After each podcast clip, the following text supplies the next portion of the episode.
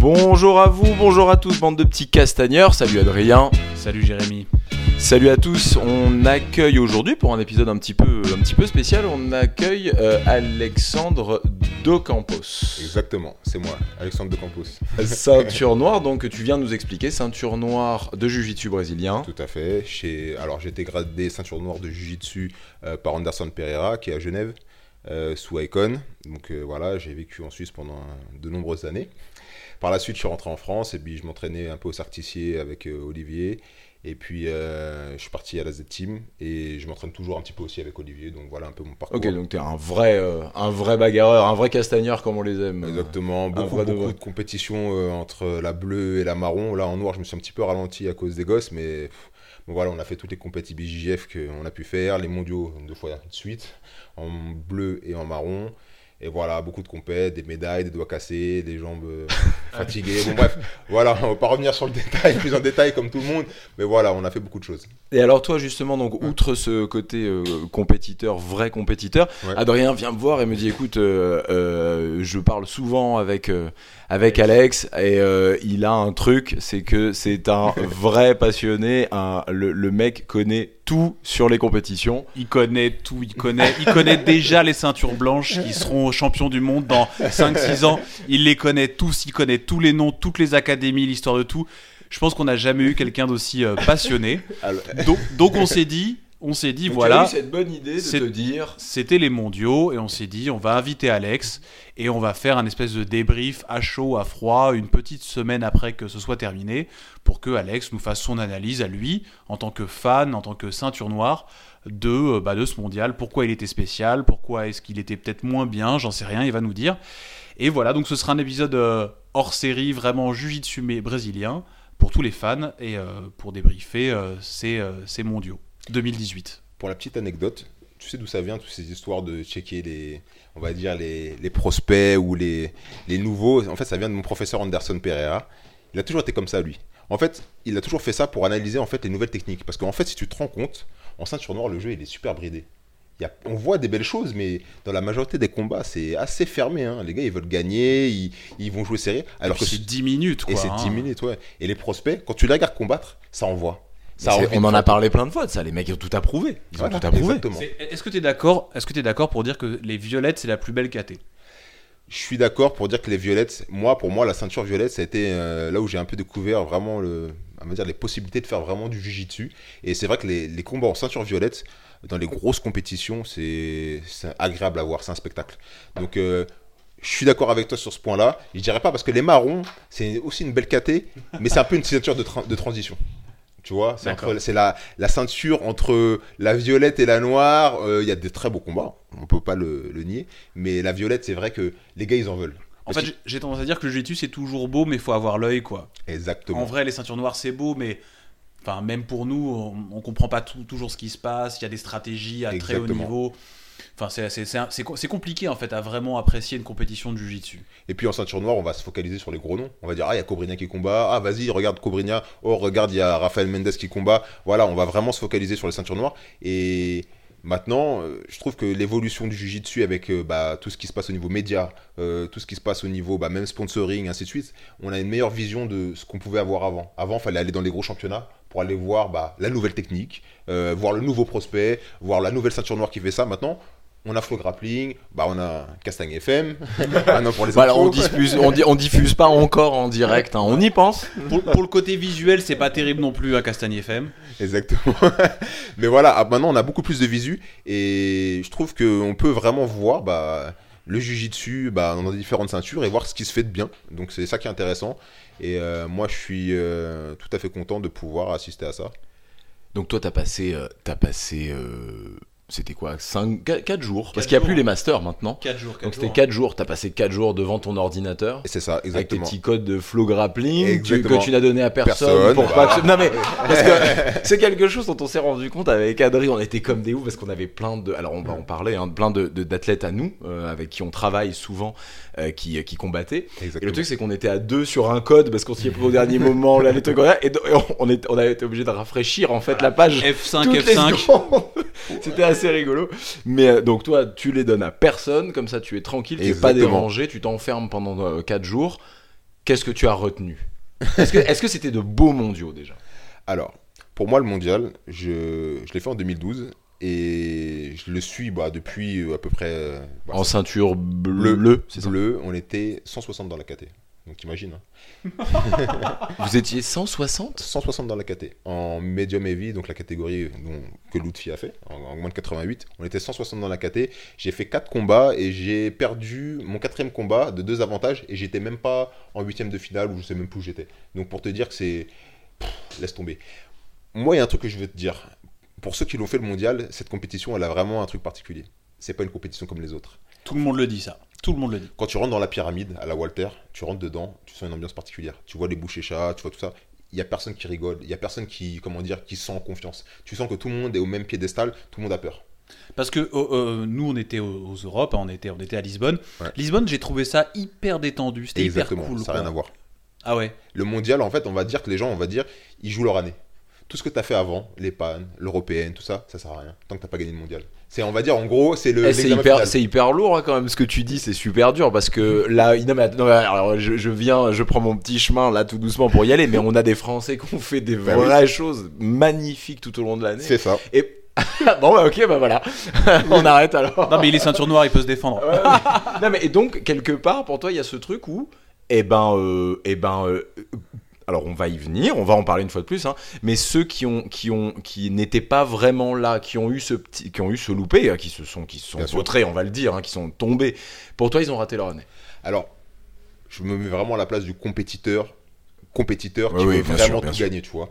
Euh, c'est ça qu'il faut gagner. Exactement, c'est la compétition qu'il faut gagner. Tu vois, quand tu as, joué au football, tu as le PSG, tu as mis ton argent dedans, tu veux gagner la Ligue des Champions. D'accord? Tout ce que tu as gagné le championnat de France, c'est super, mais c'est pas ça que tu veux.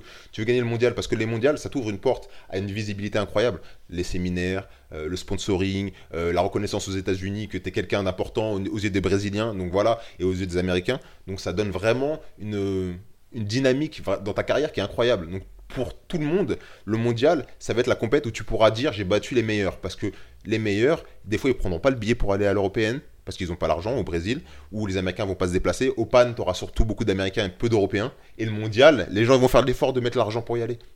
Où le sponsor va dire Moi, je vais payer toi, euh, l'athlète dans lequel j'estime euh, avoir un potentiel de gagner, et je vais l'envoyer au mondial. Donc, c'est la compète où tu es sûr que tu vas rencontrer tous les meilleurs. Il n'y aura pas, euh, on va dire, de, gens qui viennent par hasard. Donc pour moi, quand tu prends les mondiaux, c'est comme si tu avais réussi bah, le grand chelem bah, à ta ceinture.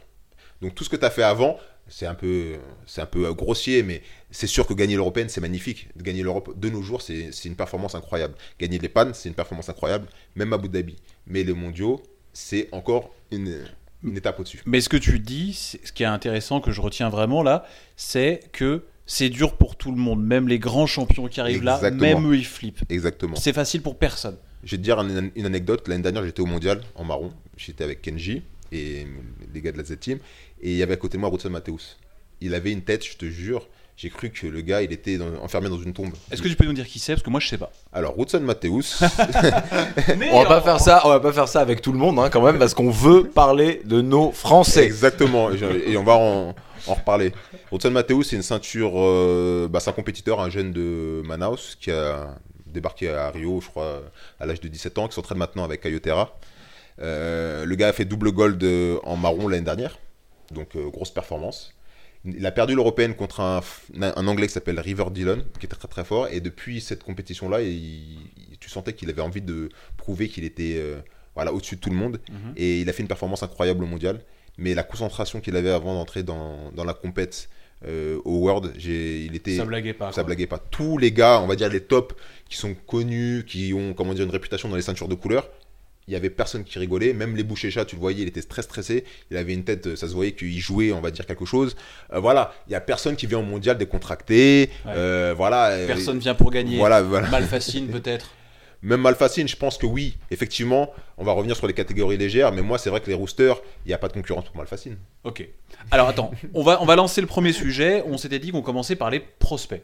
Voilà, les prospects. Les prospects, donc. Ouais, parce qu'il y a eu un truc. Alors là, pour le coup, même si nous, on n'est pas des professionnels, euh, on, l'a suivi et on a été un peu. Qu'est-ce qui s'est passé? Il y avait deux, trois qu'on attendait. Ah ouais, alors, on va commencer, on va dire par les ceintures bleues quand même. Ouais, ouais, ouais. Ah, ça me, fait, ça me fait mal au cœur, ouais. On va commencer par les ceintures bleues. Bah, sur les prospects.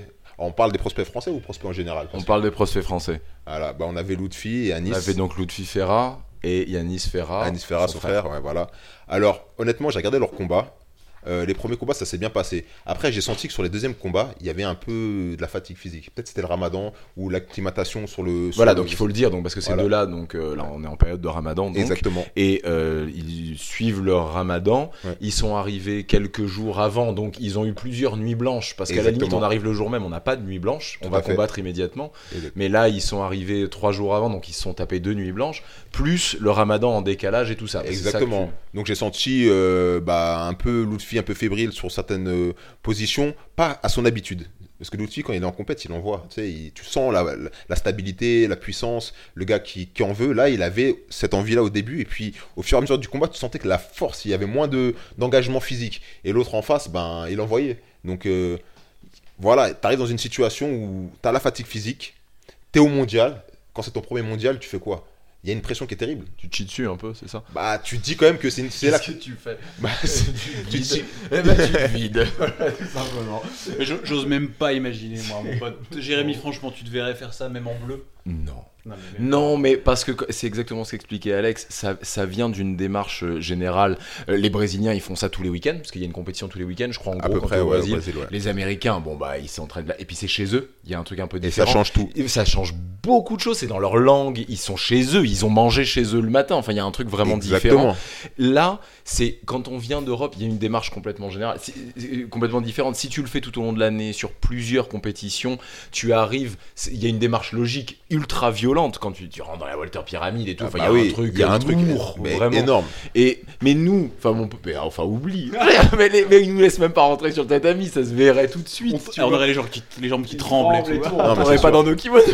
tu sais quand tu arrives dans une compète, tu dis même une grosse compète comme l'Europe, que j'ai fait depuis, euh, depuis 8 ans presque l'Europe, tu rentres sur le tatami, quand tu es dessus, tu dis c'est une compète normale, tu rentres dans la compète. Le mondial, quand tu rentres sur le tatami, tu sens que c'est pas une compète normale. Tu te dis mais je suis au mondial quand même. Et tu sais que la personne en face de toi, il est venu, il a la même chose que toi. Il dit je suis au mondial. Il, a une envie qui est débordante. Donc en gros, si tu n'arrives pas à matcher son envie, c'est-à-dire au même niveau d'envie que lui, des fois même techniquement tu es plus fort que lui, mais son envie elle va te dépasser. Et tu vas perdre le combat en disant mais merde, j'étais préparé ou je sais pas ce qui s'est passé, mais le gars il a, tu sens qu'il a vraiment envie de gagner le mondial ou il a envie vraiment de faire quelque chose. Et toi tu es là, ben, tu dis merde, putain j'ai loupé mon mondial pour rien.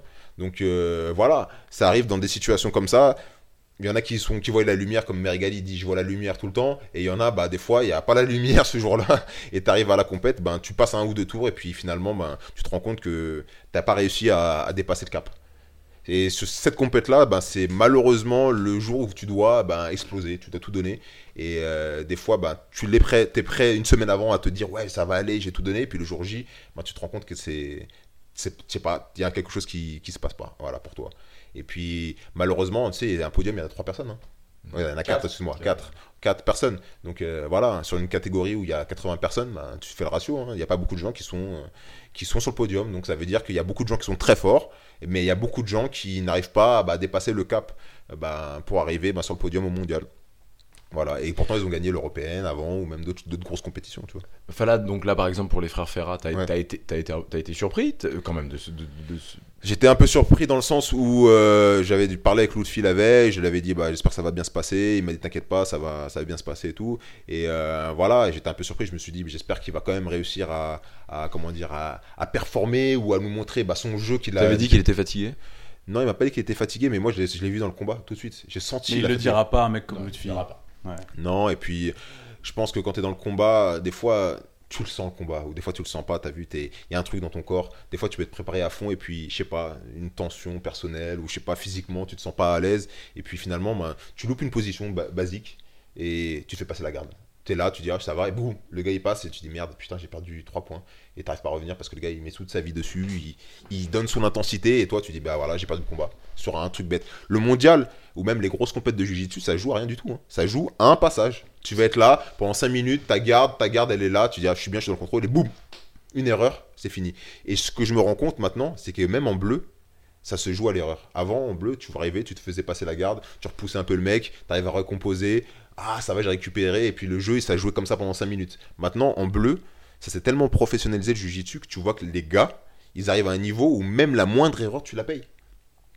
Ce qui est fou quand tu te dis qu'on parle de ceinture bleue. Donc qu'est-ce que c'est qu'en violette, qu'est-ce que c'est qu'en marron et en noir, on n'en parle même pas. Donc le... moi, ça m'étonne pas que tu arrives dans une compétition comme ça, et les gars, ils ont vraiment envie de gagner et tu peux pas faire d'erreur. Tu... C'est comme ça, c'est du jiu-jitsu maintenant, euh, moderne, comme on peut dire. Qui d'autre t'as vu en bleu en dehors de nos euh, Français? Qui, sont... Quels sont les noms à suivre, les équipes? Qu'est-ce que t'as vu? Alors, moi j'ai vu beaucoup de, spectacles euh, bah, chez les poids légers, bah, tu sais, ça bouge beaucoup chez les poids légers, c'est assez dynamique. moi je t'avouerais que je suis pas trop la personne qui va trop regarder les poids légers, je regarde surtout les combats à partir de middle. Pourquoi? Parce qu'il y a, y a plus de force. C'est quel poids, middle? C'est 82 kg. Ok. Je vais regarder middle un peu plus haut. Des fois, je regarde un peu les poids légers dans les highlights de flow grappling, mais sinon, les combats, je vais me concentrer plus sur les middle jusqu'au poids lourd, parce que je suis un, plus, un poids lourd, donc euh, c'est de regarder les styles.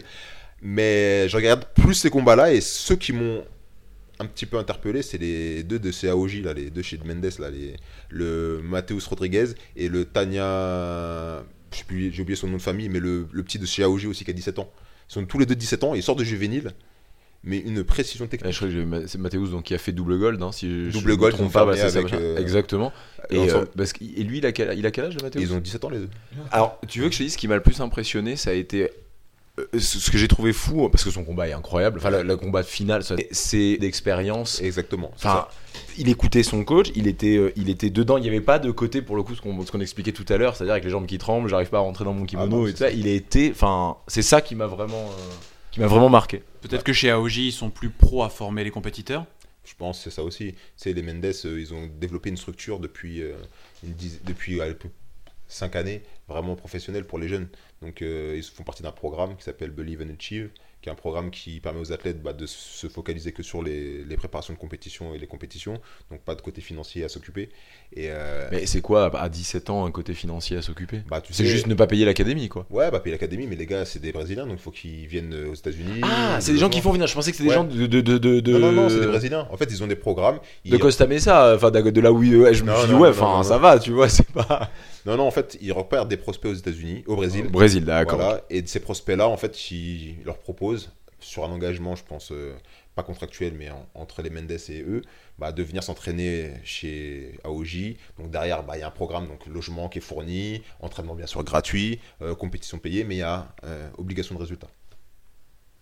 À la dure, quoi. À la dure. Ils sont durs les Mendes un ils sont très très durs. Moi je trouve que les Mendes, ils sont vraiment très très durs. Je te donnerai une anecdote, mais on parlera des ceintures violettes. Alors poulain en violette qui s'appelle Jonathan Alves. Bah, on peut en parler, je pense qu'on a fait le tour sur les bleus là. Alors vas-y, parlons des violettes. Allez, parlons de Jonathan Alves. Bah, tu vois, lui, c'était un gars, il a tout, il a tout pris euh, en bleu. C'était un prospect, il est passé en violette, il a fait le Royal. C'est une compétition qui est après le mondial. Et tous ces mecs-là, ils se retrouvent entre eux et ils font une compétition. Quand tu dis tous ces mecs-là, tu veux dire tous les gagnants du monde Voilà, les gagnants ou les tops, ils se retrouvent là. Il y en a, bah, il y a le Royal là bientôt. Hein. C'est-à-dire que tu vas voir tous les gars qui ont participé au mondial, les tops, qui vont faire une compétition entre eux. C'est un truc. Mais alors attends, ça veut dire quoi? Alors là, là, je, on va, on va switcher un peu comme ça tout le long du truc parce qu'il y a plein de. Donc tu dis les tops, mais alors par exemple, donc Flow Grappling mettez, alors là, en parlant des, des, violettes, hein, mettez Reda Touche dans les tops mondiaux. Exactement. Est-ce que par exemple, euh, même si au final il est arrivé ce qui est arrivé à Reda, est-ce que c'est une personne qui pourrait se retrouver au Royal? Voilà. Tout à fait.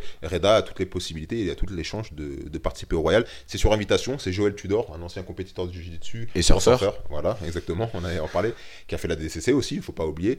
Euh, ce gars a fait une invitation au Royal qui est sponsorisée par Shoyorol. Donc en gros, euh, je sais pas si tu te souviens à l'époque. L'élite de l'élite, quoi. Ouais, bien sûr. Je sais pas si tu te souviens à l'époque, Gary Tonon, il avait combattu avec João Miao. Il avait presque. Je me rappelle très très bien. Bah c'est là, c'est le Royal. C'était ces, ces compètes là qui après mondial, c'est je crois une semaine ou deux semaines après le mondial. Et. Mais par exemple, Gary Tonon n'a jamais été, fait le, le mondial IBGGF. Non non. Donc ils invitent des combattants. Exactement. Ils invitent des combattants. J'avais pas compris que c'était ça. D'accord, ok. Et ben dans cette compétition-là, bah, les gars se retrouvent après le mondial. Victor Hugo, l'année dernière, avait battu Rodson Mateus. Il avait pété le genou, tu te souviens? Son genou avait, avait vrillé, tout ça. Bah, C'était au Royal. Il avait battu bah, Philippe Andrew, qui a combattu en noir cette année. Et il avait, il avait gagné ça. Donc il avait gagné le Royal après le mondial. En marron. Il venait d'être gradué marron. Donc voilà, c'est encore une autre compète.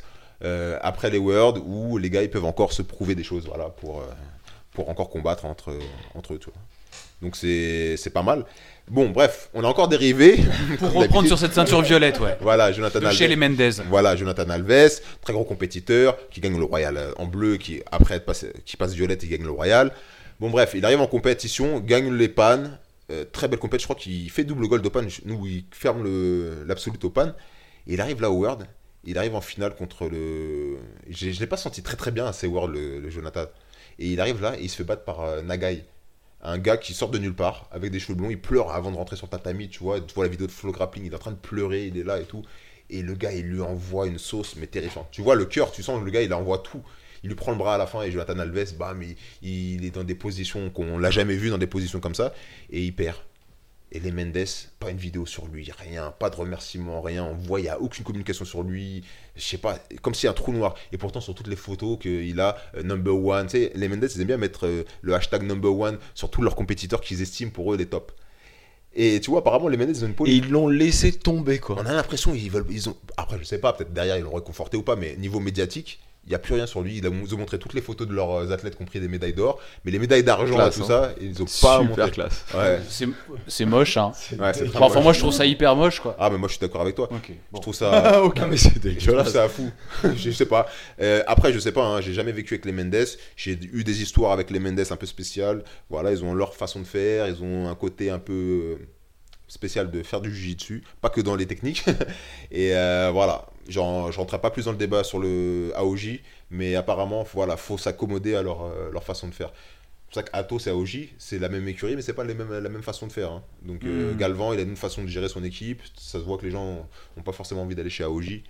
Et euh, voilà, de l'autre côté, vice versa. Donc bon, on va laisser, on va dire, les Atos et AOJ régler leurs problèmes. tu veux nous parler un peu des prestations des Français en violette?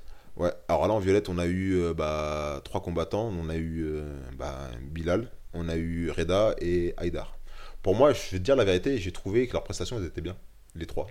Ok. J'ai trouvé très bien. J'ai trouvé Bilal bah, offensif, agressif. Il a donné le cœur sur les, les, combats. Des fois, Bilal, tu vois, quand il combat, des fois, il, gagne son combat, il est content et c'est tout. Là, je l'ai vu, chaque fois qu'il gagnait le combat, il tapait sur son torse, il était content, tu vois. Donc j'ai senti une certaine énergie, il voulait vraiment gagner, tu vois. Donc Bilal, on est dans quelle catégorie? Alors Bilal, pour la petite info, il a combattu en moins de 100. Donc, alors, qu'il pèse? Oh, Dans les 80 kilos. Ok, d'accord, très bien. Donc quand même. Euh, courageux ou tactique? Je pense les deux, parce que faut aller en moins de 100. je pense qu'il ouais, Je pense qu'il faut aller en moins de 100, déjà faut y aller. Et puis tactique, mais il a raison, tu sais. Hein. Des fois, euh, des fois on en a t'as caté, ton jeu, des fois il passe moins bien que sur des gars qui sont plus lourds. Mais tu risques aussi de te manger quand même beaucoup de force dans, dans ton combat. Donc euh, bon, faut quand même assumer le poids de l'adversaire. Et puis d'un côté, voilà, stratégiquement, euh, t'as moins de combat. Outre poids, il y a un problème de taille, parce que alors moi j'ai jamais rencontré euh, Bilal en personne, mm. j'ai jamais ni tourné avec lui ni rencontré en personne, mais euh, c'est pas quelqu'un de grand. Non, alors bon, grand, mais c'est pas un grand. Bon. Et en moins de ça, on peut quand même potentiellement tomber sur des personnes, à part tomber sur un cube qui fait euh, quasiment 100 kg pour 1m20. Mais normalement, on va plus tomber sur des morphologies comme la tienne, un peu comme la mienne, au-delà d'un mètre 85 avec de vrais grands segments. Ah, pour quelqu'un qui est pas très grand, c'est quand même, euh, c'est quand même, euh, c'est quand même courageux quand même. Ah bah c'est très courageux. Bah il avait fait ça à l'Europe. Surtout en violette. Il avait fait ça à l'Europe, il avait gagné. Il avait fermé avec Wilson Race, qui est un autre gars de Cicero. Ils avaient fermé la KT. Donc tu vois, la stratégie paye. Tu sais, Cicero, il avait fait la même chose à l'époque en bleu avec Yago Souza. Je sais pas si tu connais Yago Souza, un très grand compétiteur du jiu Bah, il avait fait la même chose. Il est arrivé en retard, il a combattu en plus de 100 et il a battu tout le monde. Donc je sais pas, des fois, soit les gars stratégiquement ils se disent j'ai moins de combats donc je serai plus fort pour l'absolute et je suis habitué à avoir de la force donc en absolute si je prends un gars qui est lourd je serai habitué ce qui est une bonne stratégie aussi. Et des fois, tu te dis, bah, stratégiquement, bah, j'ai plus de chances de faire une médaille dedans. Et voilà, donc euh, bon, il y a pas mal de points qu'on peut mettre sur la table, mais je pense que c'est une bonne stratégie aussi, des fois, combattre sur des catégories plus lourdes que la sienne. En dessous, je pense, je pense que c'est pas bon. Je pense qu'au-dessus, c'est plus jouable. Ah, c'est surtout qu'en dessous, il faut faire le poids. Exactement. Voilà. C'est ça. tu peux t'épuiser, tu peux. Il y, a une autre, y a une autre tactique là. C'est vrai que quelque part, bah, euh, t'as même pas à te soucier de ça. Quoi. Après, je n'aurais pas conseillé d'aller en plus de 100. Oui, surtout quand t'as des mecs de 130 kilos. C'est ça, voilà. Voilà, voilà. Ça, je pense, c'est pas la bonne solution. Mais moins de 100, on va dire encore, c'est jouable. T'es en train de dire que même s'il utilisait sa force contre son adversaire, ça marcherait pas Le poids de son adversaire ouais, de l'aïkido, tout ça. Ouais. bon, après, il y a des limites. Hein. Un gars de 130 kilos, je crois que tu le bouges pas trop. Hein.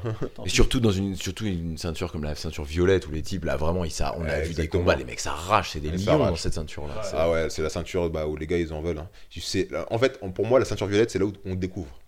Les gars ouvrent leurs yeux et disent Ah, il y a un gars qui est bon en violette, il va peut-être faire quelque chose. En fait, dans le jiu-jitsu, tu te dis, c'est en violette que tu vois, entre guillemets, le potentiel de, quelqu'un. Sauf toi, tu les vois dès la blanche.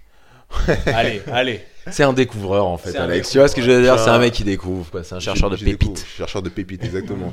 Après, c'est vrai qu'en blanche, c'est un peu plus délicat parce que c'est rare de voir vraiment des blanches qui sont super fortes. Oui, tu, le vois à la bleue. Tu, le vois, à la tu vois, commence à la voir en partir de bleu qu'il y a un mec qui a quelque chose. Mais blanche, bon. Il y en a, ils sont, bons en blanche, et puis tu vois, en bleu, ça, ça donne pas forcément. La blanche, c'est une ceinture trompeuse, on va dire. Oui, puis ça veut pas dire grand chose. Enfin, les mondiaux en blanche, c'est un peu spécial. Ouais, et puis tu as vu, maintenant, il n'y a plus de mondiaux en blanche. Hein. C'est maintenant, c'est international novice. On va parler pour de vrai. Et je pense qu'il y a C'est-à-dire, c'est-à-dire, explique ça. Bah en fait, c'est un genre de, c'est la, compétition est en même temps que les Worlds, mais ils ont pas le même statut que les Worlds. Parce qu'il y a beaucoup de gens qui sont pleins en disant que voilà, quand tu es blanche, tu peux pas être champion du monde euh, et arriver dans une compétition et être équivalent qu'une ceinture bleue, violette, tout ça. Bon, ce qui est vrai, c'est logique. Oui, oui. C'est cette année ça? Euh, non, ça fait plusieurs années que c'est en place. Je crois que ça fait quelques années. Je sais pas exactement. C'est cette année que j'ai remarqué ça. Peut-être que j'avais jamais ouais, Moi non plus, j'ai pas, pas, pas remarqué. Mais ça fait de, depuis quelques années que c'est en place. Donc maintenant, ils ont leur compétition à eux, les blanches. Et puis à partir de la bleue, bah, c'est le, mondial, on va dire. Ok. Après, on va aller sur notre, euh, les autres. Donc Bilal, bonne prestation. Bonne prestation, troisième.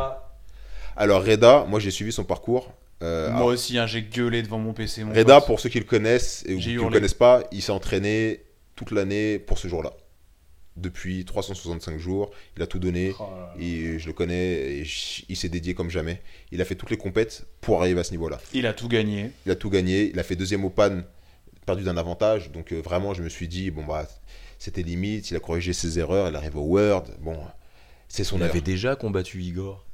Il a déjà combattu Igor. Il l'a battu. Il l'a battu c'est exactement ça. Et il a perdu en huitième, hein, c'est ça? Euh, En quart de finale.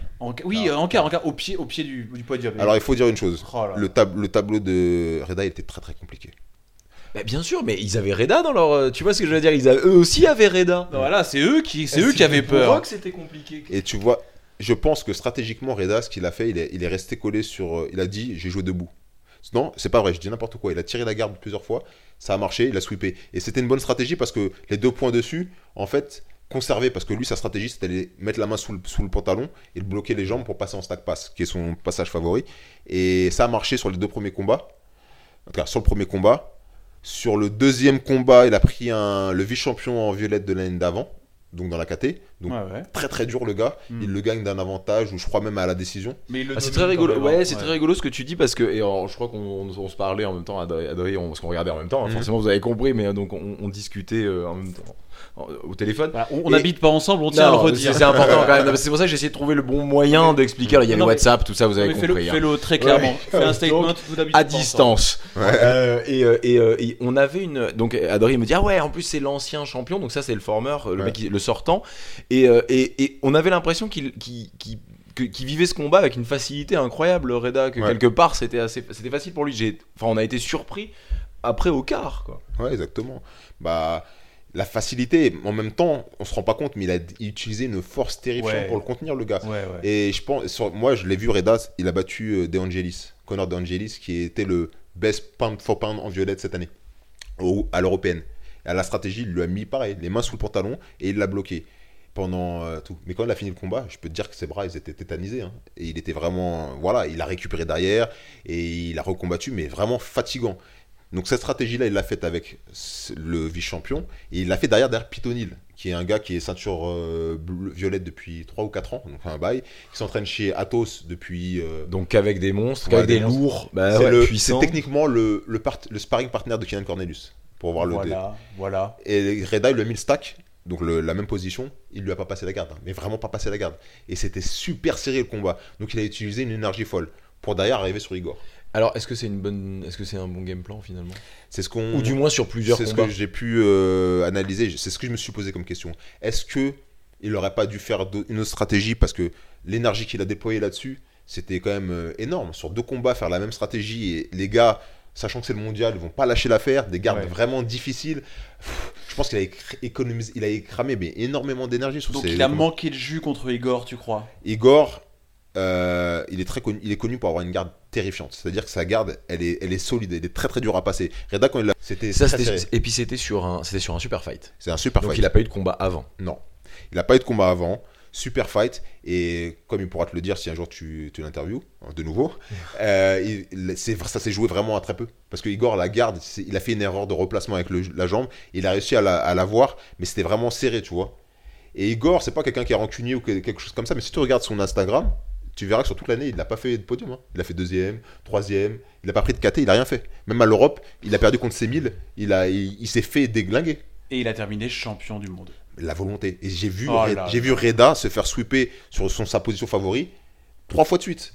Donc ça veut dire que le gars, déjà il savait comment Reda combattait, donc il l'attendait un, petit peu. Et puis il avait quand même euh, peut-être, il, j'ai senti Reda à un moment baisse de cardio.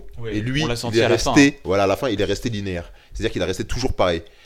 Moi je fais beaucoup de garde, je suis un mec d'en dessous sur la garde, on arrive à plus à s'économiser que quelqu'un qui est au-dessus des fois. En compète, des fois, ça joue aussi beaucoup sa stratégie d'être en bas, t'encaisses la force, la pression, la pression, mais tu craques moins que quelqu'un qui est au-dessus à mettre toujours la, pression. Tu as les cuisses, les bras qui congestionnent.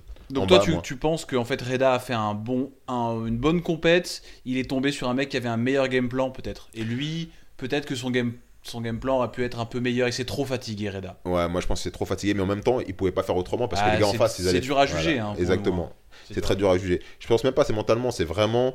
Euh, voilà, il a été dans la compète, l'autre avait envie aussi. Igor, il avait vraiment envie parce que tu as, regardé ses combats, Igor, jusqu'à la fin, il a donné tout ce qu'il avait aussi, tu vois. Et euh, moi, je trouve que il était pas, Reda n'a pas démérité sur cette compète. C'est dommage que ça finisse comme ça. On aurait voulu qu'il finisse avec une médaille d'or, qu'il rentre, que voilà, son, son, son, son, cheminement en violette se finit sur une médaille d'or au, World. Ça m'a pourri ma soirée, moi, personnellement. mais vraiment, je dis pas ça pour, pour le, pour là, parce qu'on est sur Cassani FM, mais franchement, j'ai coupé après ça, j'étais dégoûté, vraiment Non, c'est vrai que c'était. Euh, alors là, là, là c'est une question un peu bon. Mais pour toi, parce que tu es un ami de Reda, hein, tu le connais bien, tu t'entraînes avec lui souvent. Ça pour toi, comme ça, alors on, met euh, donc euh, l'entraîneur de Reda, Olivier Michalesco, de côté, il n'y a que toi. Tu, tu, tu, tu te dirais, ça vaudrait le coup pour lui de garder la violette encore une année? Je pense que la violette, faut, il faut qu'il passe à la ceinture au-dessus. Parce que je te parle même pas forcément en termes de, de performance, mais l'âge, tu vois. Reda, il est jeune il a 22 ans ou 21 ans. Il a 22, ou 23, je pense. Ouais, il a 22. S'il veut, dans sa progression professionnelle, évoluer, il faut qu'il augmente aussi dans les ceintures. Ce ne sera pas plus facile l'année prochaine en violette, tu sais, parce qu'il y aura toujours des nouveaux prospects qui vont arriver, des mecs qui sont toujours aussi forts, qui auront l'envie. Ça ne garantit rien du tout. En marron, peut-être que la ceinture marron va lui donner quelque chose en plus. Peut-être les clés de jambes, euh, les clés de genoux, les, attaques de pied vont lui donner une ouverture qu'il n'aurait jamais pensé et qu'en marron, il va exploser. Tu sais, on regarde en violette, on se dit, ouais, j'ai pas performé en violette, mais on va pas se mentir, hein. la ceinture que, que tu garderas dans tes souvenirs, ce sera la ceinture noire. C'est tout ce que tu as fait avant, c'est super, c'est des très belles performances, mais quand tu arrives à la noire, tout ce que tu as fait avant, tu peux l'oublier. Parce que c'est ce, qui compte, ce que tu as fait en noir qui va compter. Donc, tu, l'as senti, toi, ça? Ah, j'ai senti fort. Je te Parce que donc, tu, l'as dit, tu l'as dit, tu es, un vrai compétiteur, tu en fais beaucoup, tu en as vraiment bouffé de la compète. Et donc, tu, as eu vraiment cette sensation quand tu as chopé la noire, tu t'es dit, bah, vas-y, là quelque part, j'ai atteint un niveau qui, pour, on le dit tout le temps, hein, c'est le commencement du jiu-jitsu brésilien quand tu es à la ceinture noire. Tu t'es dit, allez, je mets de côté tout ce que j'ai vécu jusqu'à maintenant. Pour moi, l'aventure jiu-jitsu brésilien commence. Je me suis dit surtout, en fait, c'est pas que tous les efforts que j'ai fait avant, mais tous les podiums ou les médailles que j'ai fait, c'est bien, mais finalement, on va toujours dire, mais t'as fait quoi en noir? Parce que tout ce que tu as ah. fait avant, c'est bien. Ah ouais, t'avais gagné en violette, ah super, mais bon, c'est violette. T'as fait un marron, ah t'as gagné en marron, ah c'est super. Ouais, bravo, mais après, mais t'as fait quoi en noir? Et la question, elle se pose là. Moi, j'ai fait des combats en noir, j'ai fait l'européenne, j'ai perdu en quart de finale, bah vous étiez là. Euh, J'aurais dû le gagner, tu t'es fait voler celui-là. ouais, répète. Hein. Ouais, tu dis ça parce qu'il est là. Attends, je ça va. Quand il est sorti du tapis, tu me dis, attends, ça va, pourquoi il râle, il a perdu. Enfin, tu vois, une vraie danseuse, une vraie danseuse. Non, mais... pour de vrai mais tu vois, même j'ai commencé à combattre en noir et je sens vraiment des choses qui sont différentes. Tu vois, même au niveau des gars, tu prends des mecs qui ont peut-être 10 ans de ceinture noire, même pas forcément techniquement, il est plus fort que toi, mais stratégiquement, il est beaucoup plus intelligent que toi. Il sait se positionner, attendre son temps, prendre son petit avantage, bloquer tout le combat et te battre sur un avantage. C'est ce qui m'est arrivé plusieurs fois. Et euh, je suis en train d'apprendre, en fait, c'est pas dire un nouveau jeu, mais une nouvelle façon de faire dans le jiu Pour la compète. Pour la compète. C'est pas pareil. Hein. Ouais, c'est pas pareil. Je vois vraiment une autre façon de faire. Euh, même stratégiquement parlant, je, on peut plus envoyer comme en violette, euh, envoyer dans tous les sens des trucs. Il faut que t'attendes. t'attends. C'est pour ça que les combats, des fois, en ceinture noire, ils sont un peu ennuyeux. Tu te dis, mais qu'est-ce qu'il hmm. fait le gars Il y en a qui font mal à la tête, hein, quand même. 10 hein. minutes où on reste bloqué en 50. Ouais, c'est pas voilà. truc 50-50 comme si on était coincé en ciseaux, un peu avec les jambes croisées les unes. Ça termine sur une estime à lock. Euh. Ouais, il y a des trucs un peu comme ça. Euh, bon. Mais tu te rends compte que si tu vas trop à fond, tu vas trop vite sur 10 minutes ou même après en master, comme moi je fais souvent en master, même 6 minutes, tu te rends compte que des gars, ils ont vraiment une stratégie et toi, tu es là en train encore de tester des choses, des positions en compète, et hmm. finalement, tu rentres dans un game que lui, tu as déjà, as déjà mis dedans, en fait. C'est ce que nous expliquait euh, Vincent Nguyen. Il me disait Je combats contre des gens qui sont meilleurs que moi, mais j'ai plus d'expérience. Hmm. Donc je gagne. c'est ça. Voilà. Ce non, mais il a pas tort parce que c'est exactement euh, ça. C'était vachement intéressant, je trouvais, comme point de vue. Mais c'est exactement ça. C'est l'expérience de savoir que ton petit avantage, bah, sur 4 minutes, l'autre il va s'exciter et l'excitation va donner une ouverture que pendant cette ouverture, il va peut-être bosser, mais finalement, il va perdre le combat parce que toi, tu as un avantage de plus. Et derrière, bah, tu as été intelligent. Mais tu vois, ça, maintenant, je retrouve que ça se retrouve déjà en ceinture, euh, en ceinture bleue, tu vois. Ça, je t'ai dit. Ah, il y a des gens, ils savent déjà. Euh, les deux Mendes qu'on parlait là, en ceinture bleue, c'est à peu près ça, tu vois. C'est niveau stratégie, c'est super réfléchi. Ils sont formés déjà ouais, à ouais, exactement. c'est pour ça que pour moi, ces mecs-là, je te dis, je dis pas à la, pyramide de Long Beach, mais en ceinture noire, ils pourraient faire déjà des choses, les gars. C'est beau. je te le dis. Hein. Alors on continue. Eidar. Quel troisième euh, ceinture Exactement. violette. Eidar, euh, j'ai regardé ses combats, ça va, il a bien combattu. Franchement, il a bien combattu. Hein. Il a bien combattu. Lui, alors, j'ai trouvé que ses combats étaient très beaux. Franchement, on s'est bien marré à regarder ses combats. Alors, pour le fait, lui, il a été très stratégique. Hein. Tu vois, il, a, ah ce côté-là un peu plus stratégique. Que il est très stratégique. Il attend, il va passer le mouvement, il va prendre son avantage, il va attendre un peu plus. Il a bien géré son mondial, sauf qu'il tombe. C'est pas, je dirais sa bête noire, mais c'est un mec. Il a, il a le gars lui donne beaucoup de challenge, c'est le, le Cicero, voilà. qui s'appelle Italo Mora, qui est maintenant chez Unity, qui s'entraîne bah, full time là-bas. Euh, très fort le gars.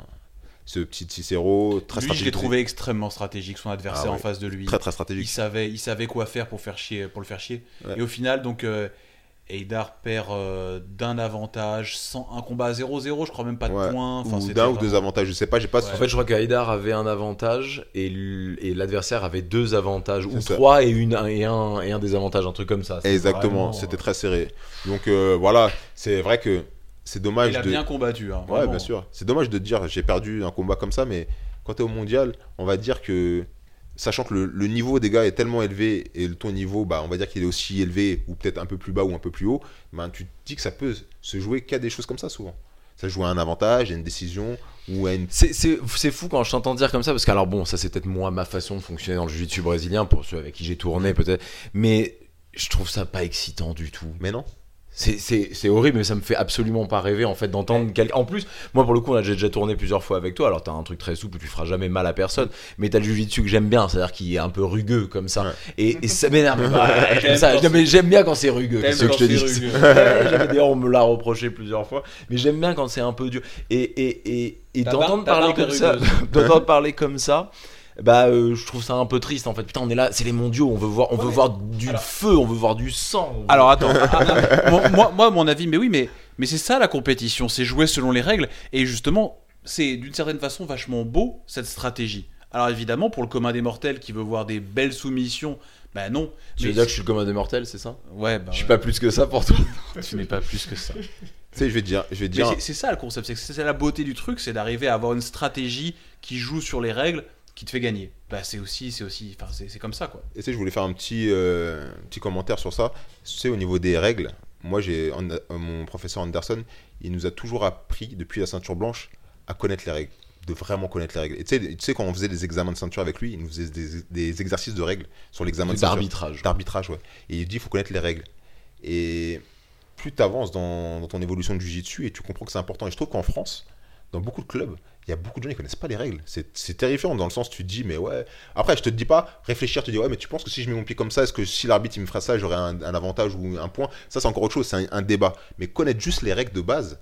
Pourtant on a des stages de la CFJJB qui nous propose qui propose des règles des fois. Je dis pas qu'il faut aller à tous les stages, mais au moins connaître un peu les règles de ton sport, tu vois, te dire bon bah t'as vu c'est ça les règles parce que quand tu regardes une compète et que tu connais pas les règles, tu dis mais putain ah, qu'est-ce que c'est chiant ce, ce sport? Ouais, sauf que alors alors là, bon, après, ça, on, va passer à autre chose parce que non mais parce que c'est tout un débat sur le jiu-jitsu brésilien. Mais après, si tu veux, je trouve qu'en raisonnant comme ça, et là, je parle de l'entraînement, des gens mm. qui s'entraînent, alors en vue de compétition. Mais ça donne lieu à des gens, et euh, notamment euh, quelqu'un, euh, quelqu'un avec qui je m'entraîne souvent, je vais pas dire son nom, mm-hmm. mais qui, si tu veux, ça, il vient puis il me dit, ah bah je suis content parce que un tel, j'ai réussi à lui mettre un avantage, ou j'ai réussi à lui mettre un, deux points, ou j'ai réussi, je l'ai presque sweepé, mais Enfin, putain, enfin, c'est un sport de combat. Non, mais c'est clair. C'est un sport de combat. On devrait pas être, on devrait être, on devrait être content parce qu'on a réussi à euh, le soumettre, parce qu'on lui a passé, on lui a passé euh, une, une, clé articulaire, parce qu'on l'a étranglé, parce que c'est ça la finalité du jiu-jitsu Mais tu sais, bah non, euh, c'est marqué, c'est gagné. C'est un sport de combat. Oui, mais, mais, mais tu es dans une compétition, il y a des règles. Pas à l'entraînement. Pas à l'entraînement. Pas, à l'entraînement. Ok. Et puis il y a, il y a, il y a cette, il y a cette. Et puis attends, si Samuel Monin l'a dit, Samuel Monin l'a dit. C'est pas ce qu'il a dit, Samuel Monin. non, mais il y a un truc aussi où on dit, tu sais, on laisse pas la décision entre les mains d'un juge. Ça c'est vrai. Mais ça c'est au MMA, mon pote. Ça n'a rien à voir, ça c'est le MMA. eh ben, excuse-moi, c'est, c'est, c'est, ça, vient, ça vient des Gracie. Alors je sais pas si c'est si, Dio Gracie, Kron Gracie, euh, Rickson, ils le prônent. C'est peut-être ce qu'ils prônent, mais c'est pas les règles d'une fédération sportive qui a, qui a des points. Et c'est, et c'est ça que je voulais te dire, et je voulais revenir sur ce sujet-là. Dans le Jiu-Jitsu, il faut bien euh, différencier deux choses. Le Jiu-Jitsu self-défense qui vient de l'orientation Gracie, c'est-à-dire chercher, comme tu dis, la finalisation, chercher bah, proche du combat de rue, et puis le sport jujitsu qui se relie à, du judo comme en compétition, avec des règles, des avantages. Là, le jujitsu, dans la majorité des clubs, il s'est tourné dans le sport jujitsu, tu vois. Donc un sport qui dit bah, des règles, des, des, comment dire, des, des, formes de combat respectées, alors que ce que tu dis là, avec l'essence du jiu-jitsu, des fois ça se mélange. Tu dis, ouais, mais t'as vu, on cherche la féminisation, absolument, tout ça. Et puis d'un côté, on va prôner bah, les avantages, on va prôner les renversements ou les choses qui sont on va dire, éloigné du jiu de base. Ouais, mais après, ça donne lieu à, tu sais, à un public, ça donne naissance à un espèce de public de connaisseurs, un peu, tu sais, ce, genre de public qui aime l'acid jazz, tu vois, les trucs avec des sons chelous et tout machin. Puis, ouh, excellent, bon, bon move. Mais, mais, mais on, mais on s'en fout de ça. La finalité, c'est de voir de la finalisation. Et et, finalement, il y a eu énormément de, finales là cette année qui ne, sont pas, qui ne se sont pas terminées sur une finalisation. de plus en plus. Des finales, elles terminent quasiment jamais sur finalisation. Des finales de ceinture noire, mon pote Quasiment jamais. Et eh ben, je trouve ça triste. Mais ok, je peux comprendre. Après, ce qui est, ce qui est aussi qu'il faut prendre en considération, c'est que le niveau technique, il est tellement élevé que c'est très très difficile de finaliser quelqu'un parce que finalement, quand tu dis finaliser quelqu'un, c'est que tu arrives à un, moment dans, dans, le combat où tu vas passer au-dessus de l'adversaire, techniquement et que tu vas te mettre dans une situation où tu vas le mettre tellement en danger qu'il va devoir... pas forcément au-dessus techniquement ça peut aussi être à un moment et, euh, et euh, bon voilà ça c'est euh, attendre attendre attendre et puis tendre le piège et puis et puis utiliser une faute utiliser une erreur. C'est pas forcément être au-dessus techniquement c'est avoir utilisé à un moment une légère faiblesse technique non je suis d'accord avec toi c'est vrai. Mais le souci c'est que maintenant pour moi, hein, de mon point de vue personnel, on arrive à un niveau où les gars, c'est ça, c'est vrai. C'est très compliqué. Les c'est vrai parce qu'ils développent tous des niveaux. Mais on l'a vu, hein, mec, tu le disais en ceinture bleue, les mecs ont déjà des niveaux, ils pourraient battre des ceintures noires. C'est évident. Ça peut amener qu'à ça. Sûr. Et euh, en parlant de ceinture violette, puisqu'on va revenir sur le débat de la ceinture violette, il y a un gars qui a vraiment fait un, quelque chose de, remarquable. Je crois qu'il y a beaucoup de gens qui m'en ont parlé aussi. C'est le, le, jeune de chez Alliance qui s'appelle Jiménez, j'ai oublié son, son prénom. Il a fait 10 euh, combats donc KT absolute, euh, que des soumissions, en parlant de soumission. Il a finalisé tout le monde. Euh, il a fait 10 combats, pas qu'en absolute Non, KT absolute. KT et absolute. Il a gagné double gold, il a finalisé tout le monde. en violette. en violette. Et il a 20 ans. Donc, et il a 20 euh, ans J'aime bien comment tu nous l'as dit de manière un peu casu. tu vois, genre, et puis il a 20 ans au passage. il va tous vous manger, quoi. Non, mais tu vois, c'est pour te dire qu'il y a des mecs dans cette compète là et, mais, et tu vois ce gars là je regarde ses podiums pareil sur Instagram je vois il fait deuxième troisième mais tout le monde dit, ouais, ce mec-là, c'est un prodige, il a quelque chose. Et ça, quand tu regardes ses combats, le mec, il envoie dans tous les sens. Vraiment technique en plus. Tu sens, les mouvements sont super précis. Tu te dis, c'est précis comme un ceinture noire. Et c'est l'élève de Luca Lepri. C'est-à-dire que il a le jeu de Luca Lepri, mais avec la jeunesse en plus. Ce qui fait que le gars. Luca Lepri, multiple champion du monde. Ouais, cinq fois champion du monde cette année en plus. Donc les positions sont justes, sont parfaites. C'est des mecs, tu sens que vraiment, ils ont, ça arrive à un niveau que tu vois, ils sont tellement au-dessus de, de, la compétition qu'ils finalisent tout le monde. Parce que ça dépasse. c'est comme s'ils tournaient avec des ceintures bleues légèrement appuyées. Voilà, exactement. Et le gars, il a vraiment survolé la compétition. Et même lui, il n'y a pas cru, tu vois. Il était dans un moment euh, où il était perché euh, dans la compète et il a envoyé 10 combats, 10 finalisations. Voilà. c'est juste. Euh, c'est dingue. Je pense au niveau de la performance du mondial en termes de, de finalisation, c'est la, plus belle. Puisqu'il a fait 10 combats, 10 finalisations. Il a finalisé tout le monde. Jiménez, tu te rappelles pas de son prénom? On le retrouvera. On va le retrouver. tu as vu qui d'autre en violette? Euh, en violette, bah, j'ai vu surtout les Gadatos, parce que faut pas se mentir, les Gadatos cette année, ils ont fait quelque chose de fort en ceinture de couleur. T'as le Ronaldo Souza, qui est un nouveau prospect de chez Atos, un jeune de, là-bas qui a intégré le. chez Galvao? Ouais, chez Galvao depuis 6 euh, mois ou 7 mois. D'accord. Qui ramasse tout. Bah, faut dire la vérité, il a tout ramassé. Il a fait troisième en absolute cette année, alors qu'il faisait double gold à toutes les compétitions. Même au pan, il a fermé le pan cette année. Donc, euh, grosse performance, très dynamique, style agressif un peu à la Galvan, mais un peu plus dynamique, tu vois. Donc, euh, honnêtement, euh, les Violettes, il y a eu des, très belles performances, euh, lourd, léger. voilà. Moi, je trouve que les Français, on n'a pas à rougir, honnêtement. Niveau technique, niveau même bah, performance, je trouve qu'on est bien, tu vois. Sauf qu'après, c'est vrai qu'il manque le truc qui fait qu'on arrive à, gagner vraiment la compète. De, Il n'y a toujours qu'un hein, qui a gagné en violet. C'était il y a combien de temps C'était Julien Da Silva en 2011. Ah, voilà, ça c'est pas un truc que tu trouves tout de suite. Il y en a qu'un qui l'a fait en violet. Hein. Exactement, c'était en heavy en plus. Et il l'a finalisé, je sais pas si c'était sur un triangle. Sur un triangle, tout à fait. C'est là d'où lui vient son surnom Thalès. Et à cette époque-là, si vous voulez savoir, il y avait euh, Philippe Pena qui avait gagné double gold en violette à cette époque-là. C'est beau quand même. Donc euh, c'était une grosse époque.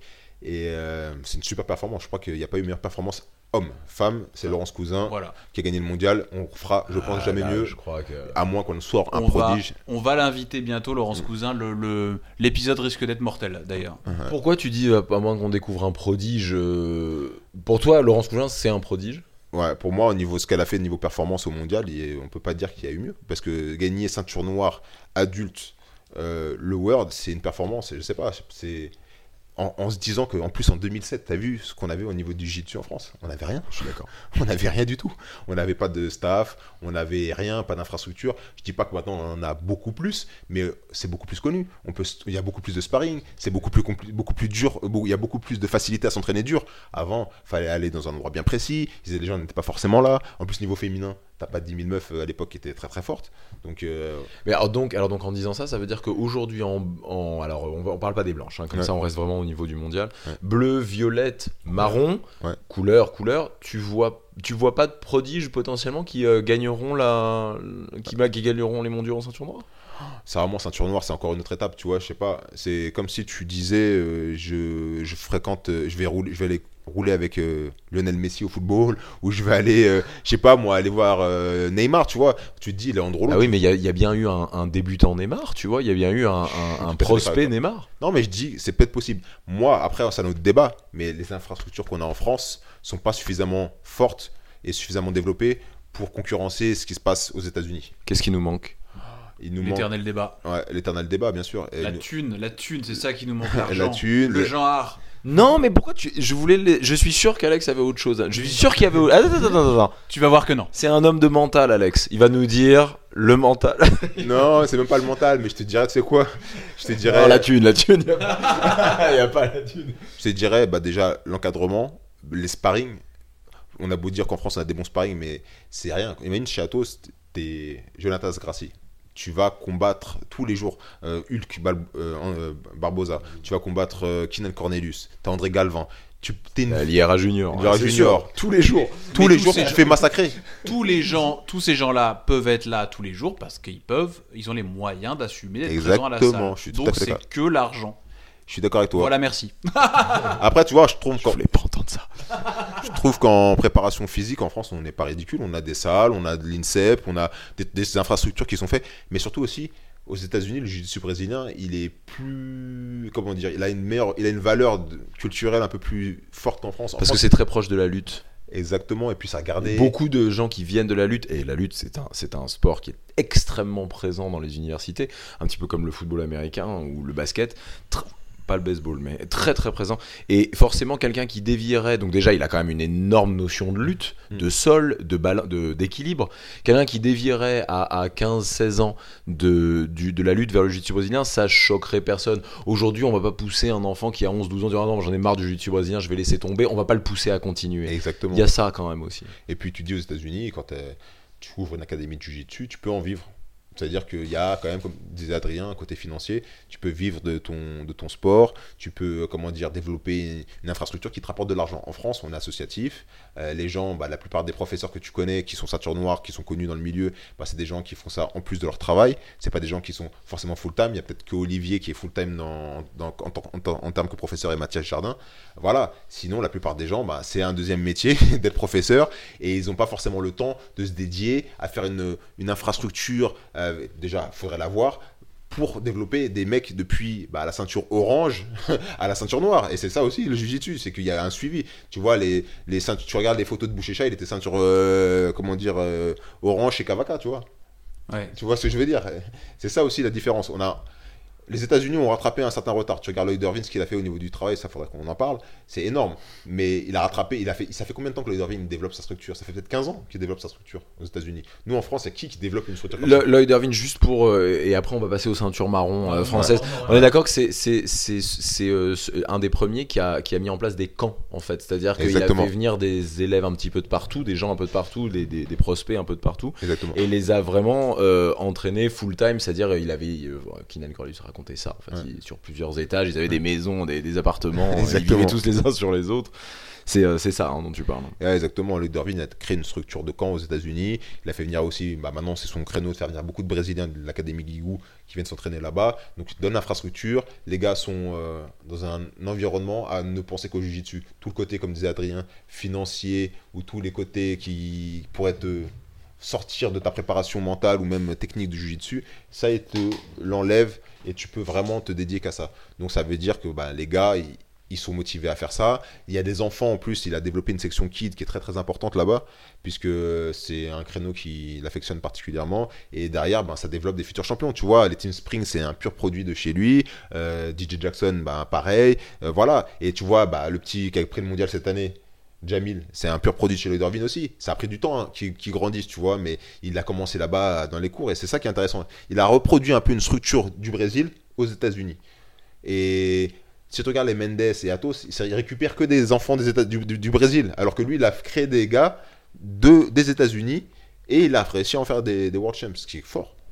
Tu te rends compte, c'est un travail de, de longue haleine. En France, je ne sais pas si on arrivera encore à faire ça ou on le fera un jour. On le fera, on le fera un jour. J'espère. Peut-être que toi, tu le feras.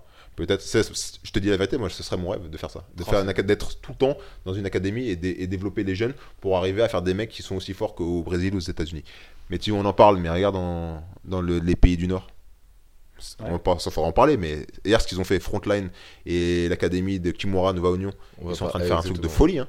et ils ont sorti des mecs qui sont sur les podiums au, monde, et ils étaient en passe de gagner le mondial, les gars. On va parler d'Espen ou pas Ah ouais, Espen.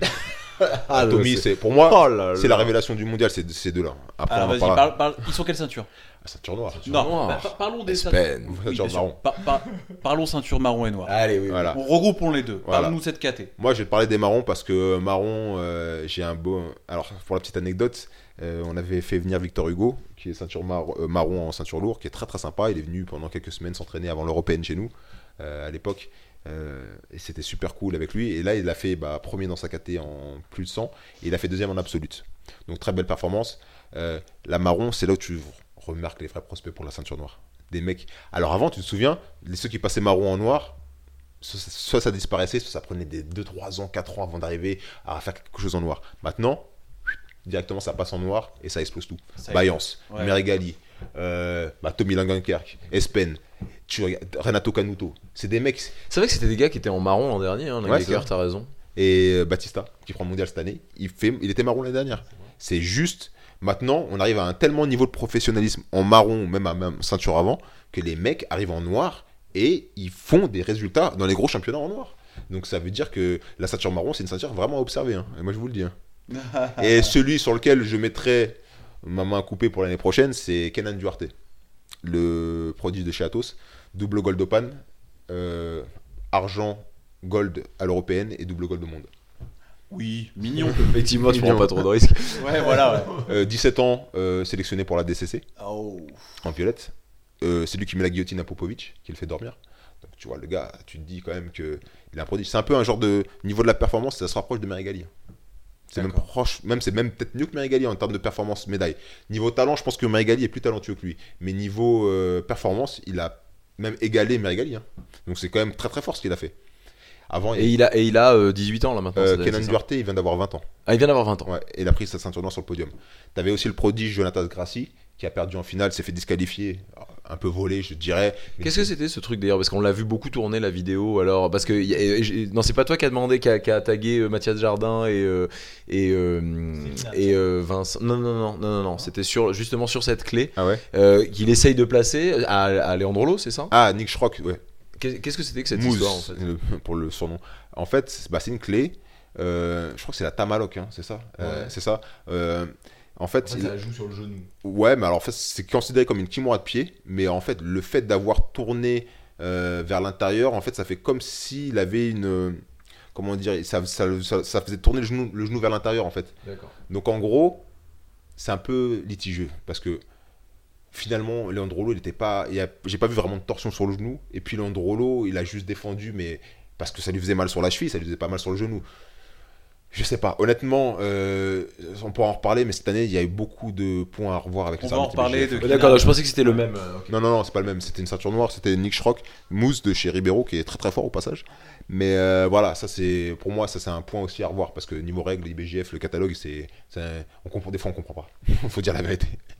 Faut dire la vérité. Moi, j'ai fait des cours de règles IBJF. On parle souvent avec les arbitres. Moi, je suis très pointilleux sur les, les, questions de règles. Je, je, me pose beaucoup de questions souvent et des fois, je comprends pas je pourrais te dire exactement des points sur lesquels je comprends pas parce qu'il y en a des points que je comprends pas du tout et je, suis toujours en recherche de, compréhension et des fois je demande à des gens des top IBJF ils, ils me répondent pas ils, savent pas, Même ils disent ouais c'est à l'appréciation ça dépend du mouvement ce qu'il faut se dire dans le jiu-jitsu des fois c'est à l'appréciation du mouvement ouais alors c'est à l'appréciation du mouvement mais alors donc le problème c'est que c'est une appréciation de brésilien un peu Exactement. Et puis c'est une appréciation surtout de. tu vas te faire des, tu vas, tu vas avoir des problèmes. Mais oui, mais c'est vrai. Euh, c'est vrai.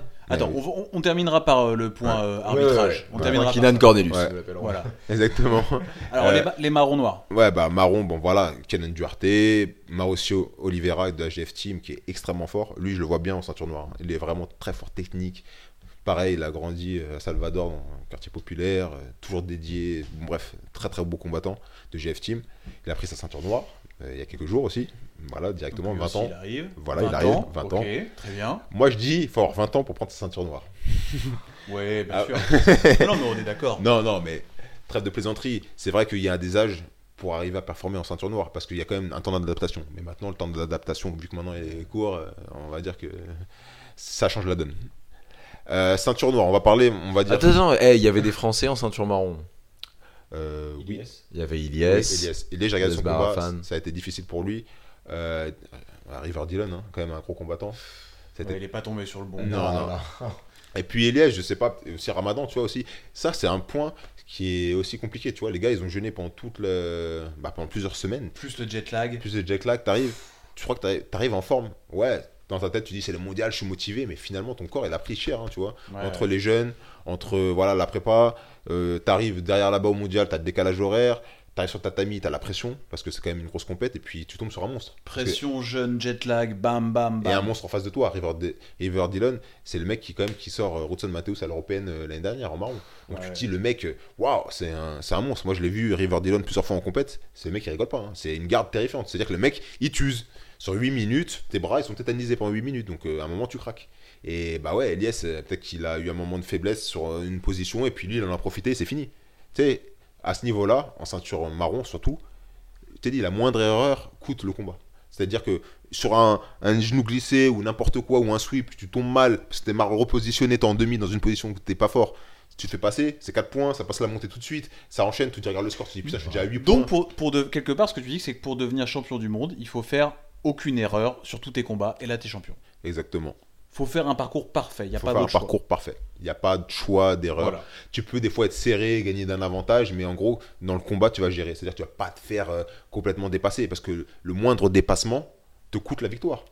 C'est-à-dire qu'une moindre erreur d'un... L'adversaire le verra, capitalisera dessus. Exactement. Et, tu, mangeras des points. Exactement. Et ça, c'était véridique avant en ceinture noire, mais maintenant, ça se voit déjà à la ceinture bleue. C'est ça qui est terrifiant dans le jiu-jitsu. Je te dis la vérité, je mettrais au défi de me prendre n'importe quelle ceinture noire euh, non full compétiteur, d'aller en ceinture bleue et gagner le mondial.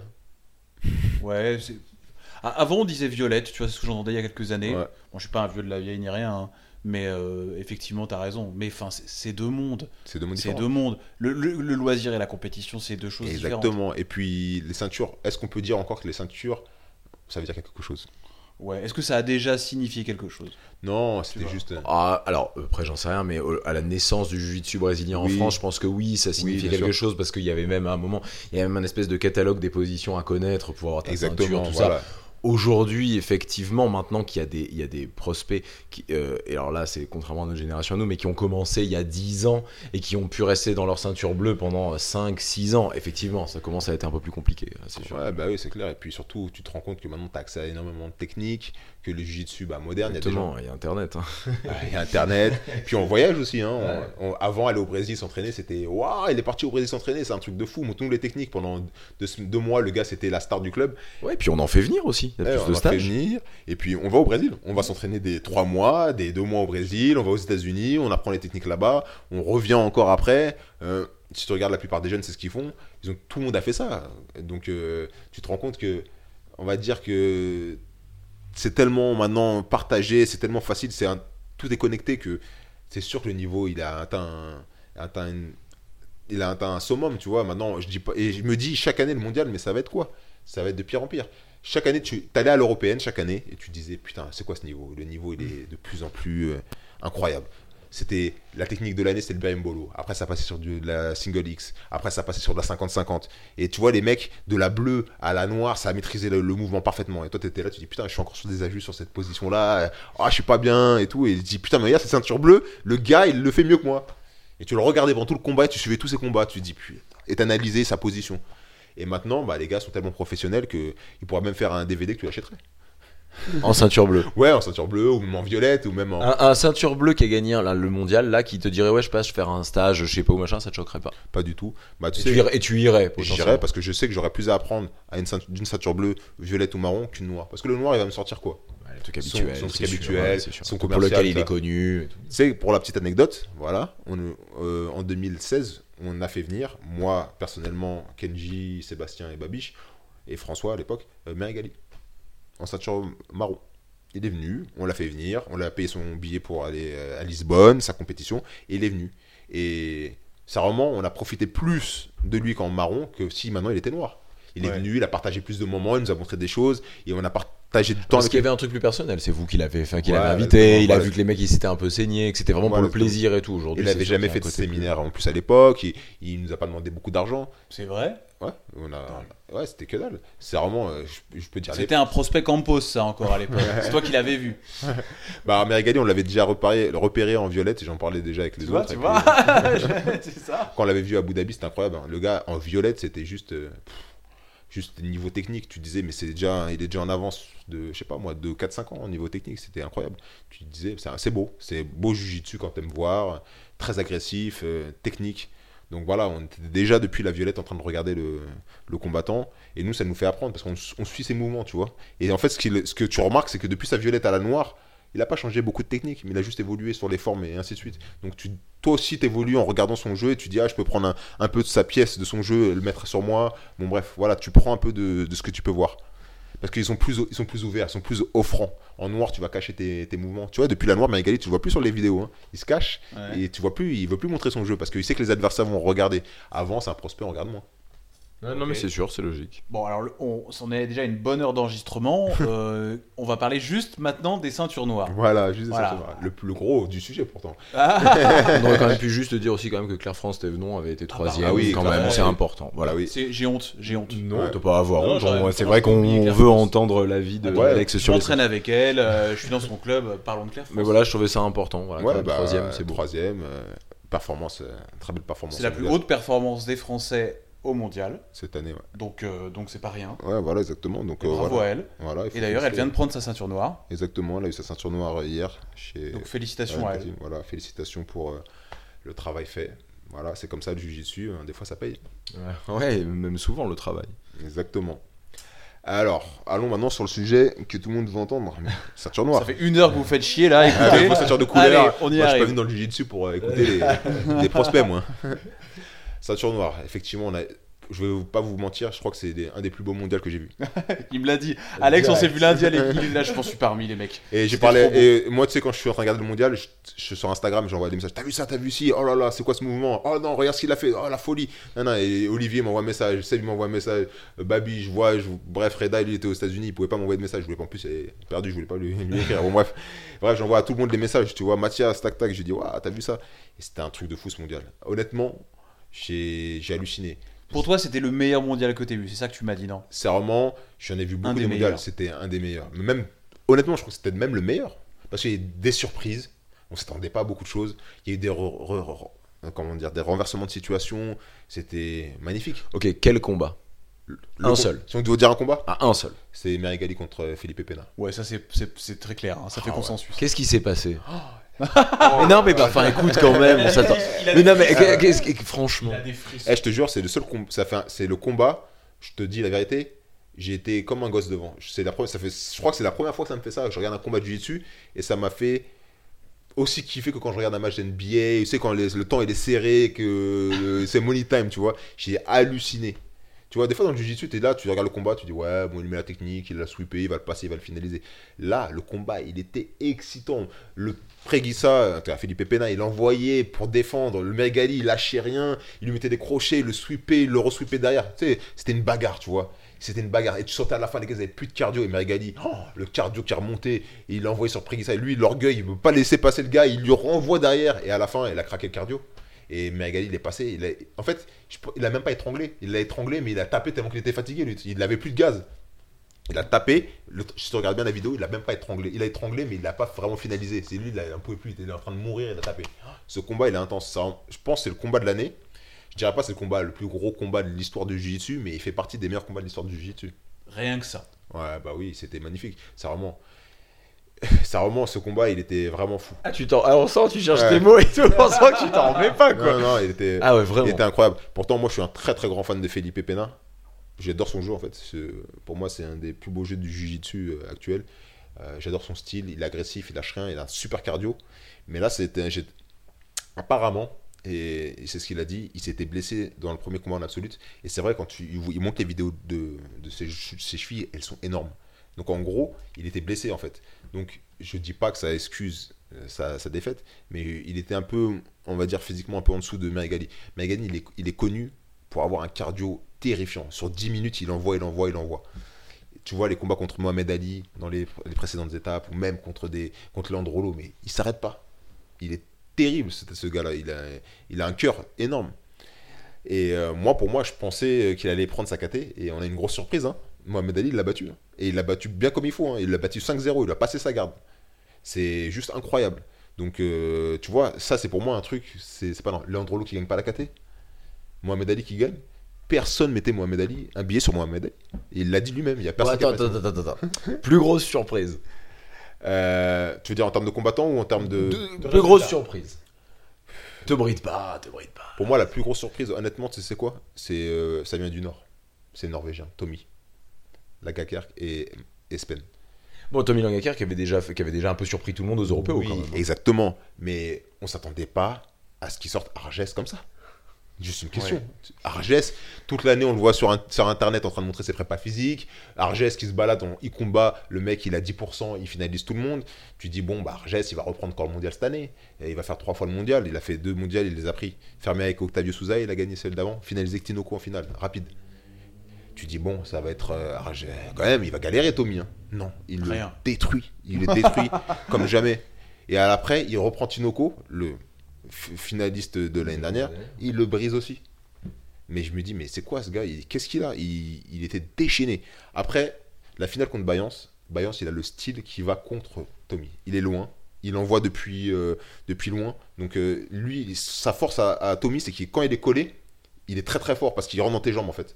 Et sur les rentrées de jambes, il rentre sur des... Ah, ils ont un truc, ils ont un jeu hyper flexible les, gars du Nord. Hein, Exactement. Vrai, hein. Très flexible, très proche du corps. Donc en fait, tout leur travail se situe sous tes jambes.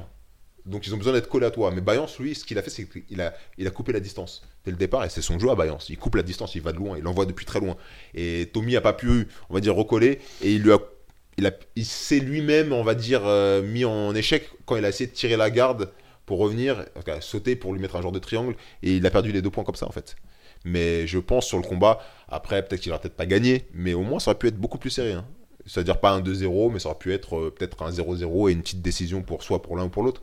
Mais là, euh, vraiment, euh, moi ils m'ont vraiment impressionné. Et les prix qui met pas un point à Espen. Il met pas un point à Espen. L'avantage qu'ils lui ont mis, une fois de plus, sur une, décision d'arbitre que moi je trouve vraiment ridicule. Et pourtant, ils étaient trois. Hein. Ouais, mais il n'y a pas d'avantage. Le pied est complètement sur le ventre de l'Epri. L'Epri ne le met pas en danger réellement, parce que le mhm. pied a vraiment bloqué. Et pendant tout le combat, l'Epri, il envoie dans tous les sens. Il ne le passe pas d'une seconde. Alors, je dis pas qu'Espen était très offensif sur le combat, mais tu te rends compte quand même que le gars, il tient l'Epri, qui est chaque fois champion du monde. Euh, L'Epri, il brise JT Torres, il lui met 22-0. Satoshi, il, le détruit. tu vois, tu te dis quand même, le gars, c'est le meilleur lightweight de tous les temps. Et il prend un petit gamin de 20 ans qui vient de passer ceinture noire. Il n'arrive pas à passer. Qui s'est baladé sur Edwin Najmi Alors, en parlant encore de ça, a incroyable ce qu'il a fait à Najmi, mais c'est juste incroyable. Ah, c'est un truc, ça, je m'en remets pas. Ça, c'est des fous. Mais attends, il faut dire une chose, Najmi, et je pense que c'est une bonne chose pour lui, ça va lui remettre un peu les idées en place. Il rentre en compète, il est nonchalant. Il est un peu, genre, euh, tu sais, il, aime bien prendre le kimono et partir sur un triangle à la volée de... Ah tiens, c'est très rigolo ce que tu dis là, parce que ce matin, j'avais justement un débat euh, avec un avec euh, bref un ami de, de Lyon mmh. parce que j'ai posté la vidéo sur, sur, sur les réseaux sociaux et, il me disait bah il m'a dit exactement la même chose que toi. Il m'a dit bah peut-être que finalement ça va le remettre un petit peu dans le droit chemin. Et depuis un an et demi deux ans il a un truc comme ça un peu nonchalant exactement. et, finalement bah il est, il est là pour pour la star mais plus tellement pour le show. Exactement. donc tu partages un peu d'accord je suis tout à fait d'accord avec toi. Même à Arges cette année il est un peu rentré dans le pas dans l'atmosphère de Najmi mais un peu je suis la star ils sont euh, tous les deux Gracie Barra ouais voilà. C'était une mauvaise année pour la Gracie Barra très très mauvaise ils ont rien fait hein. ils étaient même pas sur le podium j'étais choqué de voir ça. C'est vrai que cette année Gracie Barra malheureusement ils ont vraiment pas fait euh, de gros résultats à part Felipe Pena qui hmm. a gagné sa catégorie. Mais c'est vrai que cette année Gracie Barra ils ont pas fait euh, de très gros résultats. Après est-ce qu'il y a une réflexion à faire sur le renouvellement des top compétiteurs que Alliance est en train de faire? Parce qu'Alliance s'est rendu compte qu'ils sont en train de de perdre bah, à peu près tous leurs spots. les jeux d'équipe, c'est compliqué. Voilà, exactement. Hein. Atos est en train de, tout exploser. Hein. Atos sur les 10 Mais tu sais, il y a un truc, il y a un truc parce que là, tu vois, en plus, tu vois, finalement, les, deux, les deux équipes que tu donnes sont pas forcément les deux équipes les plus répandues en France. Exactement. Alors, en France, dans le monde, je veux dire, excuse-moi. Et il y a un truc comme ça de, je pense qu'il y a deux façons de voir la chose. Soit c'est, euh, eh ben, on veut des compétiteurs et c'est comme ça qu'on fera nos équipes, qu'on montrera nos équipes autour de la compétition, ou tout simplement autour de la volonté de se répandre. Et puis, bah, c'est tout simplement une autre façon de voir le jujitsu, c'est-à-dire qu'il y a un Exactement. Côté, euh, consommation plus. Euh, mais c'est tout à fait honorable dans les deux cas. Euh, c'est pas, euh, c'est pas du tout un, une valeur, un jugement de valeur. C'est juste que je dis, bah, faut pas s'étonner si après derrière, les résultats sont plus les mêmes. Non, mais c'est tout à fait ça. Gracie Barra est une extension importante dans le Jiu-Jitsu. Ils ont beaucoup, beaucoup d'académies. Et c'est ce qui leur permet d'être premier au classement euh, mondial, je crois, Exactement. malgré tout, n'ayant ramené. Je sais pas, parce que j'ai regardé les, les, enfin, les, classements n'étaient pas, étaient pas remis à jour après les mondiaux. Mais je crois qu'ils sont toujours premiers. De toute façon, c'est eux qui ont le plus grand nombre de comptes d'académies, donc il n'y a pas il n'y a pas photo. Mais ils n'étaient pas sur le podium euh, cette année. Euh, ça, ça m'a choqué, tu vois. Bah, faut quand même euh, reconnaître que sur le podium, bah, vu la qualité des combattants qui voilà, c'est ça surtout. Parce que, sur le podium, Atos numéro 1, plus grosse équipe depuis l'année dernière, il y a tout. Alliance deuxième, troisième checkmat, et grosse remontée de GF Team quatrième. Donc pour un club qui a qui a une structure, on va dire assez, on va dire au Brésil, parce que c'est vrai qu'ils ne sont pas forcément beaucoup importés aux États-Unis, ils ont quand même fait une belle performance, donc ça faut le, le reconnaître. Et en France, hein, la GF Team en France. Euh, ouais, la GF Team, la Z Team, quand même, euh, qui est un gros club, on peut pas le, cacher. Pour la France, il y a beaucoup de compétiteurs à la Z Team, donc euh, c'est vrai que c'est un bon spot pour s'entraîner. Là, je vais y aller en plus tout à l'heure pour en parler. Mais non, vraiment, c'est voilà. On, on a les, cultures dans, dans les, les, académies sont pas les mêmes. Comme tu dis, il y a des orientations plus euh, loisirs, développement de, du jiu-jitsu, le transmettre, on va dire, la culture du sport. Et puis d'autres, bah, on se base d'abord sur la, compétition et on forme, on va dire, le noyau de, de l'esprit du club sur la compétition. Je, ne sais pas si ça c'est une caractéristique qui est euh, inhérente au jiu-jitsu brésilien ou si c'est à tous les sports. C'est une bonne question, je sais pas du tout. c'est une question à se poser. Voilà, vous nous direz en commentaire euh, ce que vous en pensez. Non, mais euh, euh, je, vois très bien ce que tu veux dire, mais là, en l'occurrence, c'est pour moi, c'est un petit peu utiliser la, trend, utiliser le, la mode tu vois, c'est-à-dire que ben personne s'est vraiment positionné sur ce côté. Ben, c'est c'est Jujitsu for everyone. Hein. Enfin, tu vois, c'est ça le mm. truc. Euh, personne s'est vraiment positionné sur ça. Il y a les gars, les Jujitsu hardcore, c'est-à-dire qu'ils vont aller à la compétition comme des guerriers et tout ça. Et puis qui, voilà, à tous. Mais il y a mm. Kimura Nova Union aussi, un petit Ils peu ont bien ça, Nova Union aussi qui est comme ça. tu vois, de ce côté vraiment guerrier. Et puis, bah, sinon, il y a les autres, et, mais qui font aussi des résultats parce qu'ils sont pleins, et on peut pas, on peut pas le nier. Et puis qu'ils ont des champions quand même. Enfin, attends, bah Arges, c'est quand, quand, même, ça rigole pas du tout. Ah, bah, et, c'est juste que bah, ils, se sont bien placés. Alors oui, c'est ça valable pour tous les sports, mais eux, quelque part, ça a été les premiers dans le jiu-jitsu brésilien à se dire, bah non, non, il y a quand même moyen aussi de faire de l'argent et pas de faire que du beau, du chaud. Ils ont en vrai, c'est aussi l'IBGGF. Hein. Oui, oui, puis oui, c'est ah oui. Gracimag et c'est tout. C'est Gracimag, c'est une grosse partie de Storm, euh, qui est quand même un des plus gros, un des plus gros fournisseurs de kimono euh, au niveau des académies, qui est un des plus gros fournisseurs de kimono. Euh, bah oui, Gracibara, ils ont, ils ont réussi à, à, utiliser le jiu-jitsu brésilien, pas que pour le sport, mais aussi pour faire de l'argent. Bah, c'est louable, hein, faut pas. Bien sûr, ça fait partie du sport. oui, puis ça, ne les empêche pas. En fait, en fait, en vrai, pour vraiment faire des, pour, pour il, suffit de former quelques champions. En vrai, t'as pas besoin de 50 champions. Chaque écurie, chaque équipe a 5-6 euh, gros champions, mais c'est tout. Hein. Pas beaucoup plus en vrai. envie de suivre. Ok, tu viens, tu viens à l'entraînement pour les voir. Tu vois ce que je dis à ça, quoi. Mais au-delà de ça, c'est eux qui marquent les points en compète. C'est 5-6 champions en vrai. Quand tu regardes un peu comment marchent les classements d'académie, il suffit pas, il n'y a pas besoin d'en avoir 12. C'est pour ça que Atos, qui a, euh, qui a pas 50 académies, arrive à être première, alors que d'autres qui en ont 200 ou même 300 euh, n'y sont pas. Il suffit juste d'avoir les bons champions en vrai. Parce que bon, bah, ça demande des ressources considérables. Exactement, et puis un temps d'investissement dans la préparation, dans les efforts, de, voilà, de, méthodologie aussi, parce que euh, voilà, Atos, si tu regardes les origines d'Atos, ça vient de différentes académies, ça vient de Checkmat, ça vient de Braza, ça vient de Ramon Lemos qui était Nova Union à la base, donc tu te dis quand même que... Il y, a des gars d'Alliance aussi, donc euh, non, alors c'était TT, Alliance. Parce que TT qui était TRR, euh, Alliance. Donc on a eu euh, bah, les prix Sergio Moraes et Coprinha, principalement. Quoi d'autre en ceinture noire? Alors, attends, attends, attends, attends, est-ce que tu as eu toi aussi, parce qu'on est toujours sur les ceintures noires, est-ce que tu as eu les frissons quand Boucher-Chat euh, a laissé la victoire? Je voulais en parler, ça c'est vraiment, pour moi, honnêtement, Boucher-Chat. C'est le pire moment. il a merdé là, il aurait dû la prendre la ceinture Non, mais pour moi je trouve qu'il a fait un geste très très honorable. Parce que tu sais, Landrolo. Marketingment parlant, mon pote, c'est mortel ce qu'il a fait. Hein. Pour moi, ah, il, a, récupéré un, respect que j'avais moins pour lui. Exactement. Parce que, parce que pour moi, Bouchécha, c'est quelqu'un j'ai trouvé qu'il était un petit peu laxiste dans son jeu, dans le sens, il se met, il fait que Boucher on sait qu'il c'est un gars, il a un jeu qui est complet, mais maintenant il se prend même plus la tête, il vient en compète, il fait ses, single legs, son double leg. Et puis il y avait eu ce truc avec Roger Gracie aussi un petit peu qui lui avait fait du mal à son image quand même où il avait dit je vais te fumer le et puis bah se faire finir en 2 minutes 30 je crois un truc comme ça si je me rappelle sur un étranglement. Enfin tu vois et, et je, Ouais, il y avait de ça un peu quand même dans ce truc-là de donner la victoire. Je sais pas. Moi, je trouve ça, moi, je trouve ça honorable. et puis, hein. Landrolo, tu vois, c'est quand même quelqu'un qui, bah, c'est son titre qu'il cherche depuis des années, tu vois. C'est vrai. Et pour ouais, mais il l'a pas gagné. Non, il l'a pas vraiment gagné. Mais pour la petite histoire, Bouchécha, elle a bien expliqué sur son Instagram. Il a dit en 2016, je revenais de ma blessure du genou et Landrolo m'a laissé passer de la demi pour aller en finale. Donc, en gros, il leur donne la monnaie de sa pièce. C'est sûr que là, c'est la finale, donc il y a directement la médaille. Mais d'un côté, il lui a. Un combat est un combat. Un combat est un combat, c'est évident. C'est sûr que pour Leandrolo, qui est un vrai combattant, et lui, pour le coup, c'est un vrai combattant, pour lui, il n'a pas gagné. Il sait qu'il pourra le mettre sur le papier, mais pour lui, ouais. c'est un chasseur. Il a, Tu vois ce que je veux dire? La breloque, il s'en fout. Ouais, voilà. Lui, pour lui, il aurait voulu gagner. Pour de vrai, le combat est là. Et même Landrolo, c'est pas, il s'en fout d'avoir gagné 6 fois le monde, hein. ou 5 fois, ou s'en fout lui. lui c'est le prochain, c'est le prochain, à c'est sa mentalité à lui. Donc bon, pour lui, il est content, tu vois, de dire j'ai pris la médaille d'or. Surtout, c'est son vrai pote, le Bouchécha. Mais euh, techniquement, lui, il aurait voulu combattre, je pense. Contre C'est ce que je m'étais dit aussi. Revenons sur la ceinture noire. Bon, Rooster, on va pas en parler 20 ans. Malfacine, baladé dans la KT, comme d'hab, 10 fois. Faut il a posé sa ceinture sur tatami, c'est fini. Je pense que c'était simple. On, on, respecte Malfacine, c'est de la légende des roosters, un des plus grands combattants de l'histoire du Jiu-Jitsu. Mais bon, c'était fatigant ces KT-là où il y avait toujours lui qui gagnait.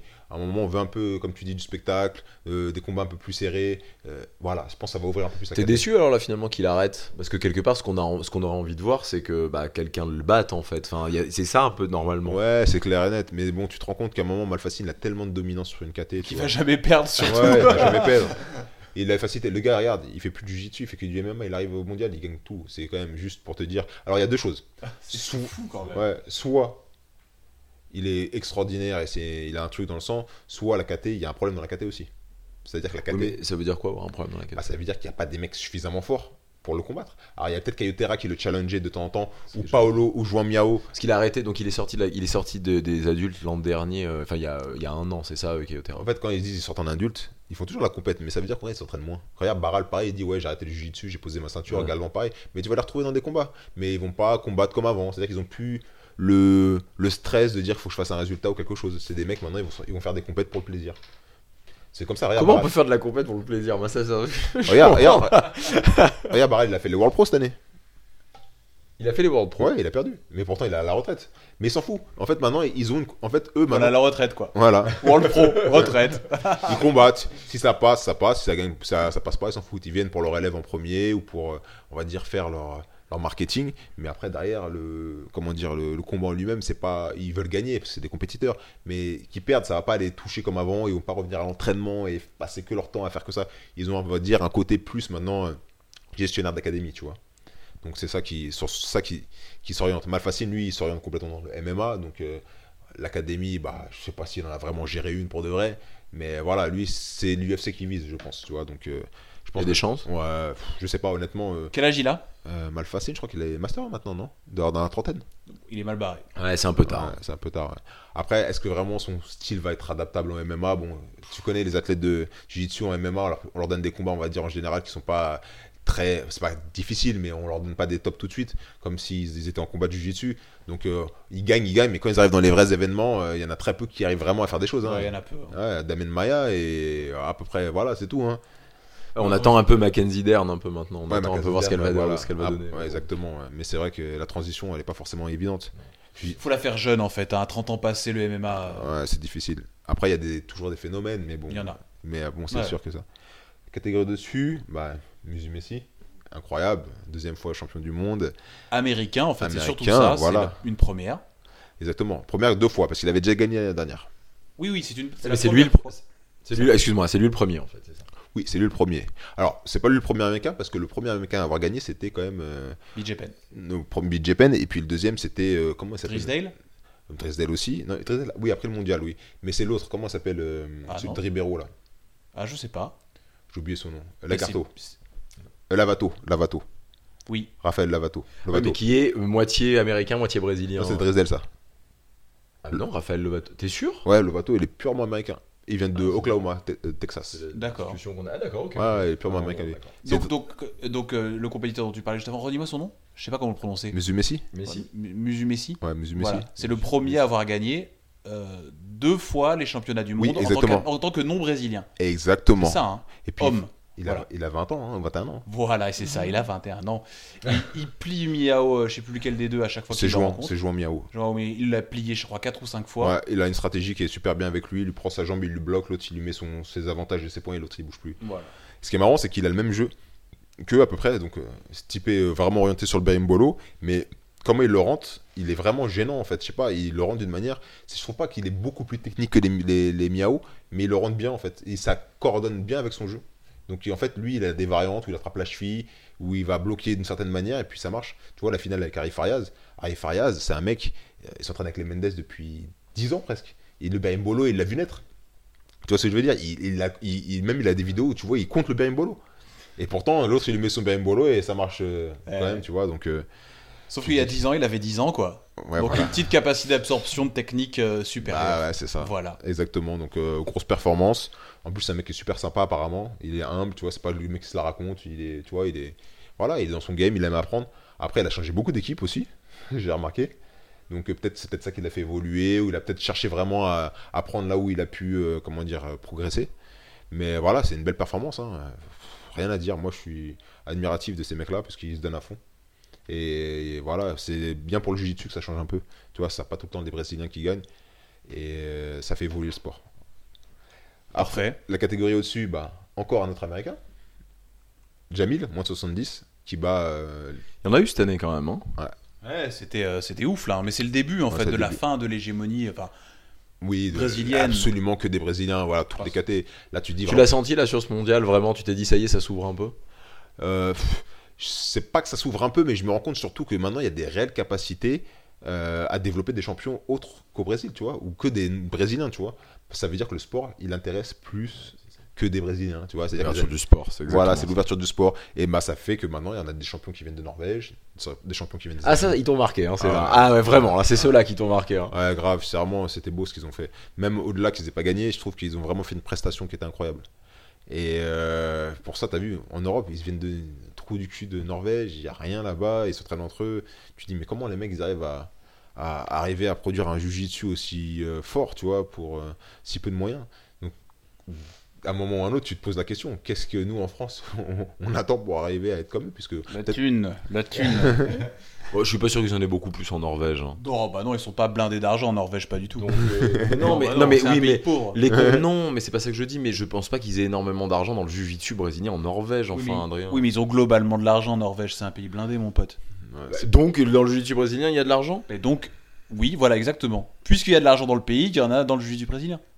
C'est peut-être possible, je sais pas. Honnêtement, je sais pas du tout, mais je sais qu'en tout cas, ils ont une certaine volonté d'entraînement, mais les deux, c'est des acharnés, hein, à part ça, à l'entraînement. Ils s'entraînent vraiment tout le temps, tout le temps, tout le temps, tout le temps, tout le temps. Et à part, il faut prendre aussi, faut le savoir, c'est que Tommy, il était resté un an chez Aoji. Si vous regardez ses, combats en violette ou début de marron, il, il avait le kimono Aoji. Donc il a fait du temps chez les Mendes. Donc il a dû prendre un peu de son petit berimbolo, qui est pas vraiment un berimbolo, hein, c'est un genre de crab, euh, crab ride là qui fait euh, dans tous les sens et il finit dans le dos. T'as vu son genou comme il est flex? Il arrive à le plier complètement euh, devant et sans bouger son, ses hanches. Donc tu dis le gars vraiment incroyable. Et son col manche là, en plus à la, comme moi il le fait, à la gauche, côté gauche. Et les mecs ils sont désorientés. Et on rentre le triangle chaque fois, boum. Et les mecs ils sont chaque fois obligés de posturer, ils sont toujours mal avec lui, tu vois. C'est fort quand même son jeu. Hein. Il, est, il est simple mais super efficace, moi je trouve. Donc euh, vraiment euh, impressionné. Euh, bon bah, on revient sur Jamil de Lloyd Irvin. Lloyd Irvin cette année a fait des très très beaux des très très belles performances. Hein. Ça pour, on va dire que le travail, Ouais, son, équipe. son équipe a fait des très belles performances. Voilà, le travail qui paye, tu vois. Je pense que c'est ce qu'il attendait, je pense, la, la, reconnaissance de son boulot. Il l'a dit lui-même sur Instagram que voilà, ça fait des années qu'il bosse dessus, que bon, bah, voilà, un peu de la concrétisation de son travail qui, qui se réalise, donc c'est bien. Et dans la KT, ben, Martian André qui perd, j'étais surpris. Parce que Martial André, c'est quand même euh, un prodige, hein, faut, pas, faut pas le cacher. C'est un mec qui, a un talent pur. Mais pareil, je sais pas, il a un deck comme Kinan, ils n'arrivent pas. L'event, le, le, World, ils n'arrivent pas. Où il y a un truc qui fait que Kinan, c'est encore différent. Mais si on prend Kinan juste sur les autres années d'avant, il y a toujours un truc qui bloque. Je sais pas, au demi-quart, il y a un truc qui se passe. Soit. Je sais pas, je, je comprends. Et Martiaux, il rentre dans ce système-là aussi, troisième. Contre Rafa, il avait fait une performance incroyable. C'est le seul mec qui a passé la garde de Cobrinien en compétition, hein, quand même, hein, André. C'est que ça. Euh, ça va, à mettre sur le CV, c'est sympa, ouais. C'est fou quand même. à, à, 20, à 20 ans quand même, 21 ans, tu vois, tu te dis quand même, Martial André, il a pris le World Pro deux fois. Il a l'européenne, il a pris. Faut dire que le gars, il a pris cinq fois l'européenne hein, en noir. Ou quatre fois l'européenne en noir. C'est mignon, ouais. tu te dis quand même, le gars, il est, il est fort. Mais bon, tu vois, au mondial, il n'est pas arrivé. Bon, on va repasser à la catégorie au-dessus qui est euh, bah, light, donc 76 kg. Euh, bah, Luca Lepri. Hein. Voilà, pour changer. Pour changer. Euh, finale contre Renato Canuto, qui est quand même pour moi aussi une révélation parce que on savait qu'il était fort, mais vraiment, il m'a impressionné lui. Hein. Sur Michael Langui, il a sorti Michael Langui hein, en huitième de finale et il lui a mis des sacrées accélérations. Donc tu te dis quand même, le gars sort de, il a quitté son club d'origine, Zénith, pour aller chez Checkmat. Il a dit que vraiment, ça a changé tout dans sa préparation, qu'il s'entraînait avec des mecs durs. Et puis c'est vrai que là-bas, là où il est, Checkmat, ils sont très forts. Hein. Zénith, c'est vrai que c'est fort au Brésil, il y a beaucoup de clubs, mais hors des États-Unis, euh, hors du Brésil, c'est petit. Donc là, Checkmat lui permet d'avoir une structure importante. Loviera, qui est un gros coach, bah, l'oriente. Et puis, ça s'est senti. Hein très très dynamique, gros judo, euh, agressif sur tous les combats. Donc tu te dis vraiment, il a tout envoyé. Arrive en finale, bon, bah, peut-être manque d'expérience sur les finales. Euh, les, prix, bah, comme une grosse expérience sur grosse expérience, égal à lui-même, très fort. Mais tu vois, je me rends compte que les prix sur les dernières finales, ils brisaient tout le monde. C'est-à-dire, il n'y avait même pas de compétition. Et là, tu vois quand même que sur l'écart se, voilà, Espen avant, c'était compliqué et il gagne euh, d'un avantage litigieux. Et puis contre Canuto, c'est 4-0. Hein. Donc tu te rends compte que au fur et à mesure, là, cette catégorie-là, elle commence à se resserrer. Hein. Il y a des têtes de série qui sont quand même euh, assez puissantes. Donc là, sur les prochaines années, cette catégorie-là va être intéressante. Hmm. je le pense. C'était la catégorie de Kenji, donc ça hein euh, Non, Kenji au-dessus. Au-dessus. Voilà. Et Kenji, bah, on va parler de la catégorie d'au-dessus, bah, Bayance. Bah, moi, pour moi, la catégorie, c'était soit Argès ou Bayance.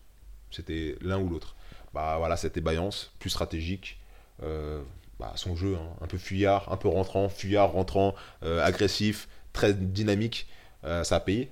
Ouais, à jouer la distance, à jouer, voilà, jouer la distance, voilà. Tout, de suite euh, debout, euh, mettre son petit, son petit renversement qu'il aime bien, coller contre l'épaule et la petite balayette en même temps, prendre ses petits deux points et puis voilà, tu vois, il est tout de suite dans le game.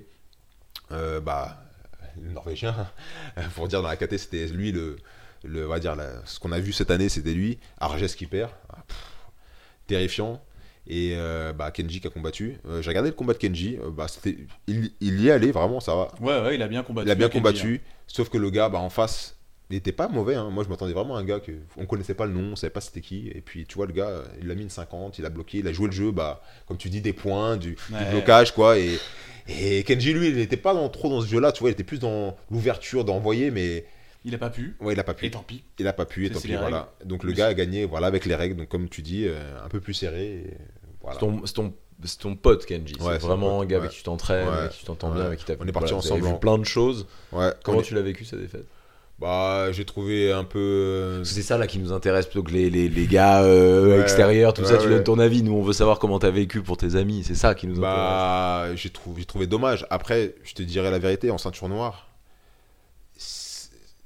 on sait très bien que c'est très compliqué. Dans le sens, même tu peux t'entraîner très dur. Kenji, il est sur toutes les compètes chaque année. Il est en compète tout le temps partout. Il fait tous les Open.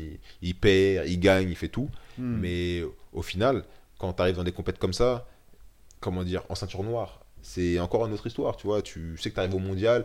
Tu dis même pas, c'est psychologiquement, tu, tu dis, si je gagne déjà un combat ou deux combats, j'ai déjà fait quelque chose de fort. Et d'ailleurs, il y a eu Thomas Mitz qui a gagné son premier. Ah voilà, alors lui, je voulais en parler. C'est ah, fort ce qu'il a fait. Ah oui, Thomas, Thomas, il a fait des super combats. Donc, euh, juste pour info, Thomas et, euh, et, donc Kenji étaient donc les deux seuls Français ceinture noire. Adultes. Adultes à cette compète. Exactement. C'était les seuls Français. Euh, Thomas a combattu Philippe César de chez Unity, qui est un très grand combattant, qui est un mec qui est au Brésil, qui est, assez connu, qui a battu notamment aussi les Miao en ceinture violette. Faut savoir, sur une clé de genou. C'était, pas un petit client, quoi, pas un débutant. Ouais, un gros client, très très fort. Il l'a battu.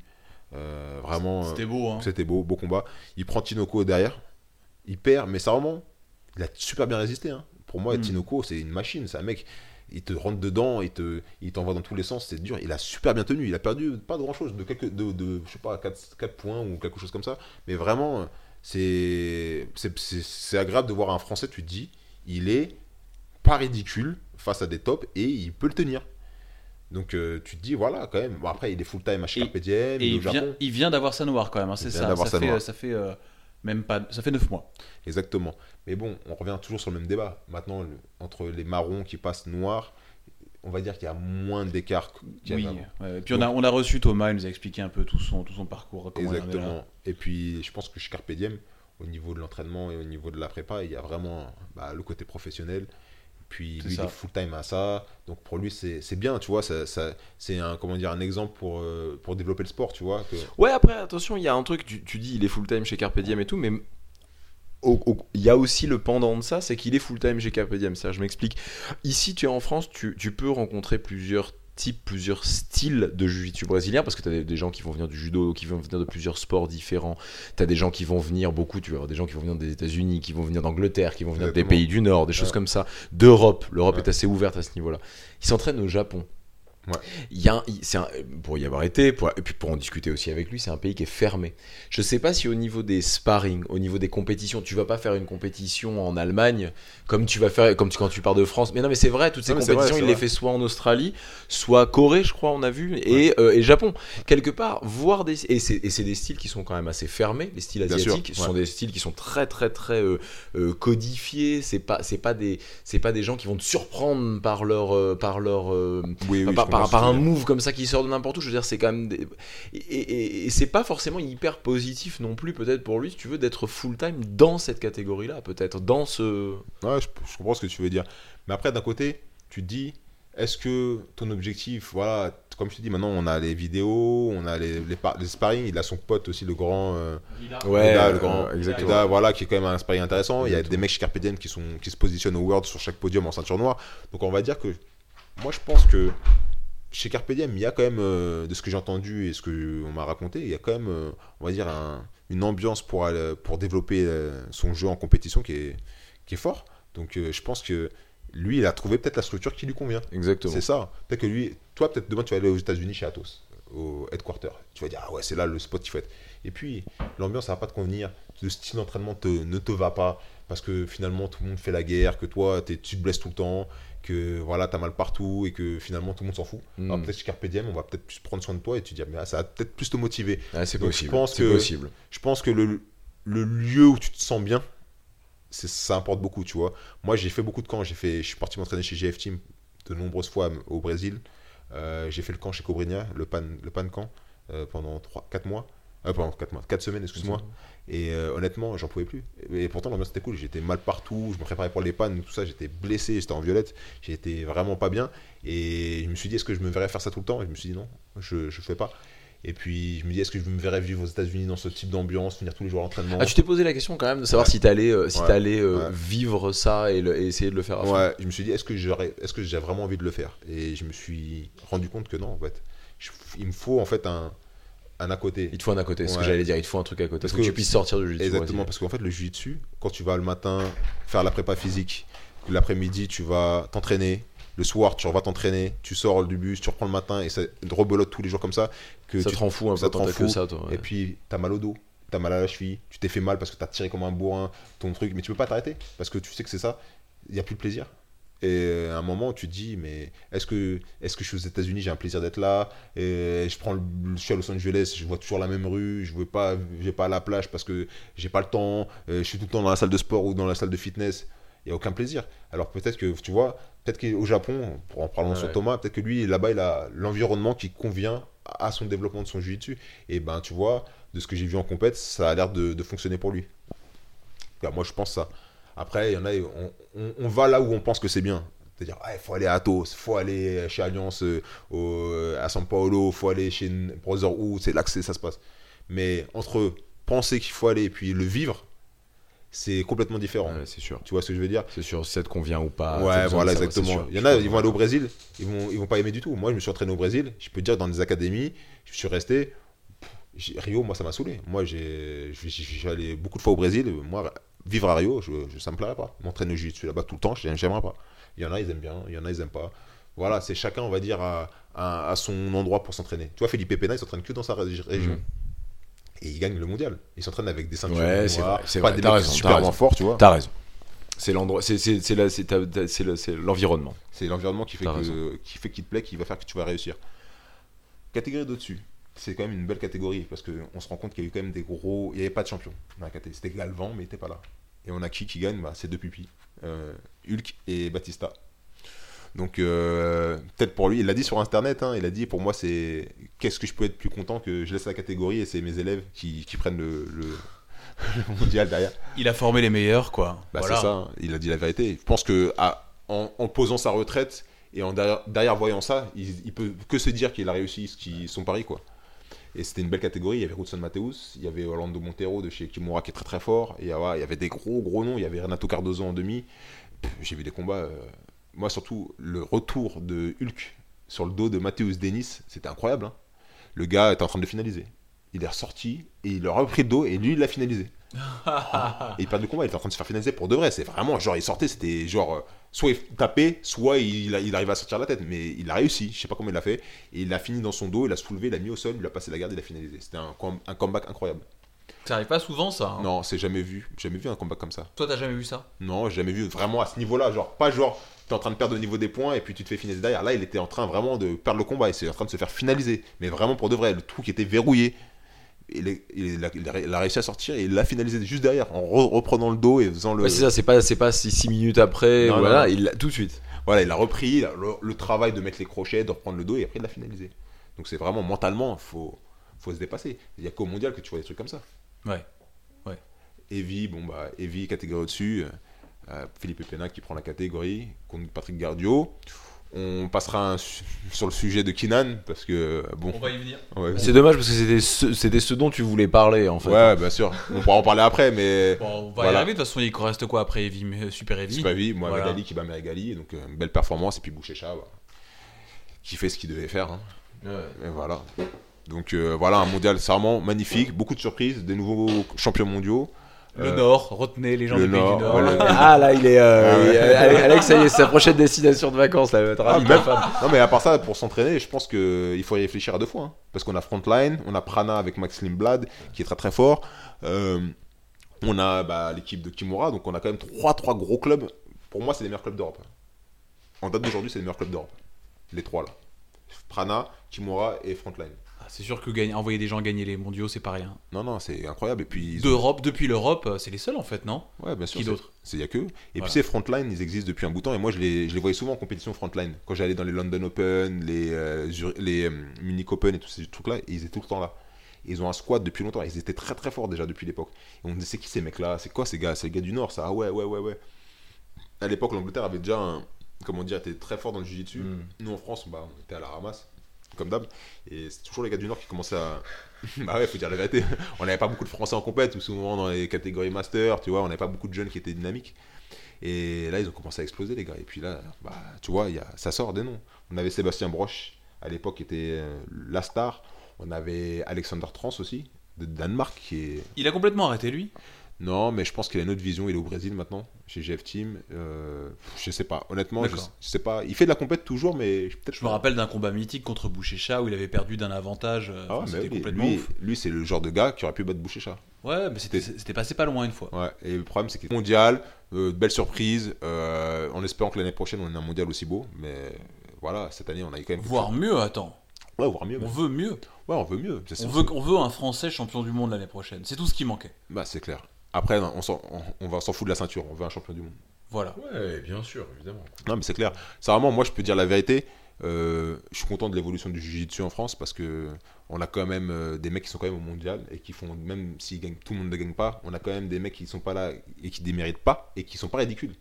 Il faut savoir que, regarde, si tu regardes les dernières années, on avait, complètement. Il euh, faut juste réaliser. Après, ça se fait à notre niveau, ça se fait petit à petit, mais voilà, on commence à avoir des gars qui sont certes. On en a encore d'autres c'est tout. Hein. Alors parlons un peu de l'arbitrage, ah principalement de Kinan, hein, qui a...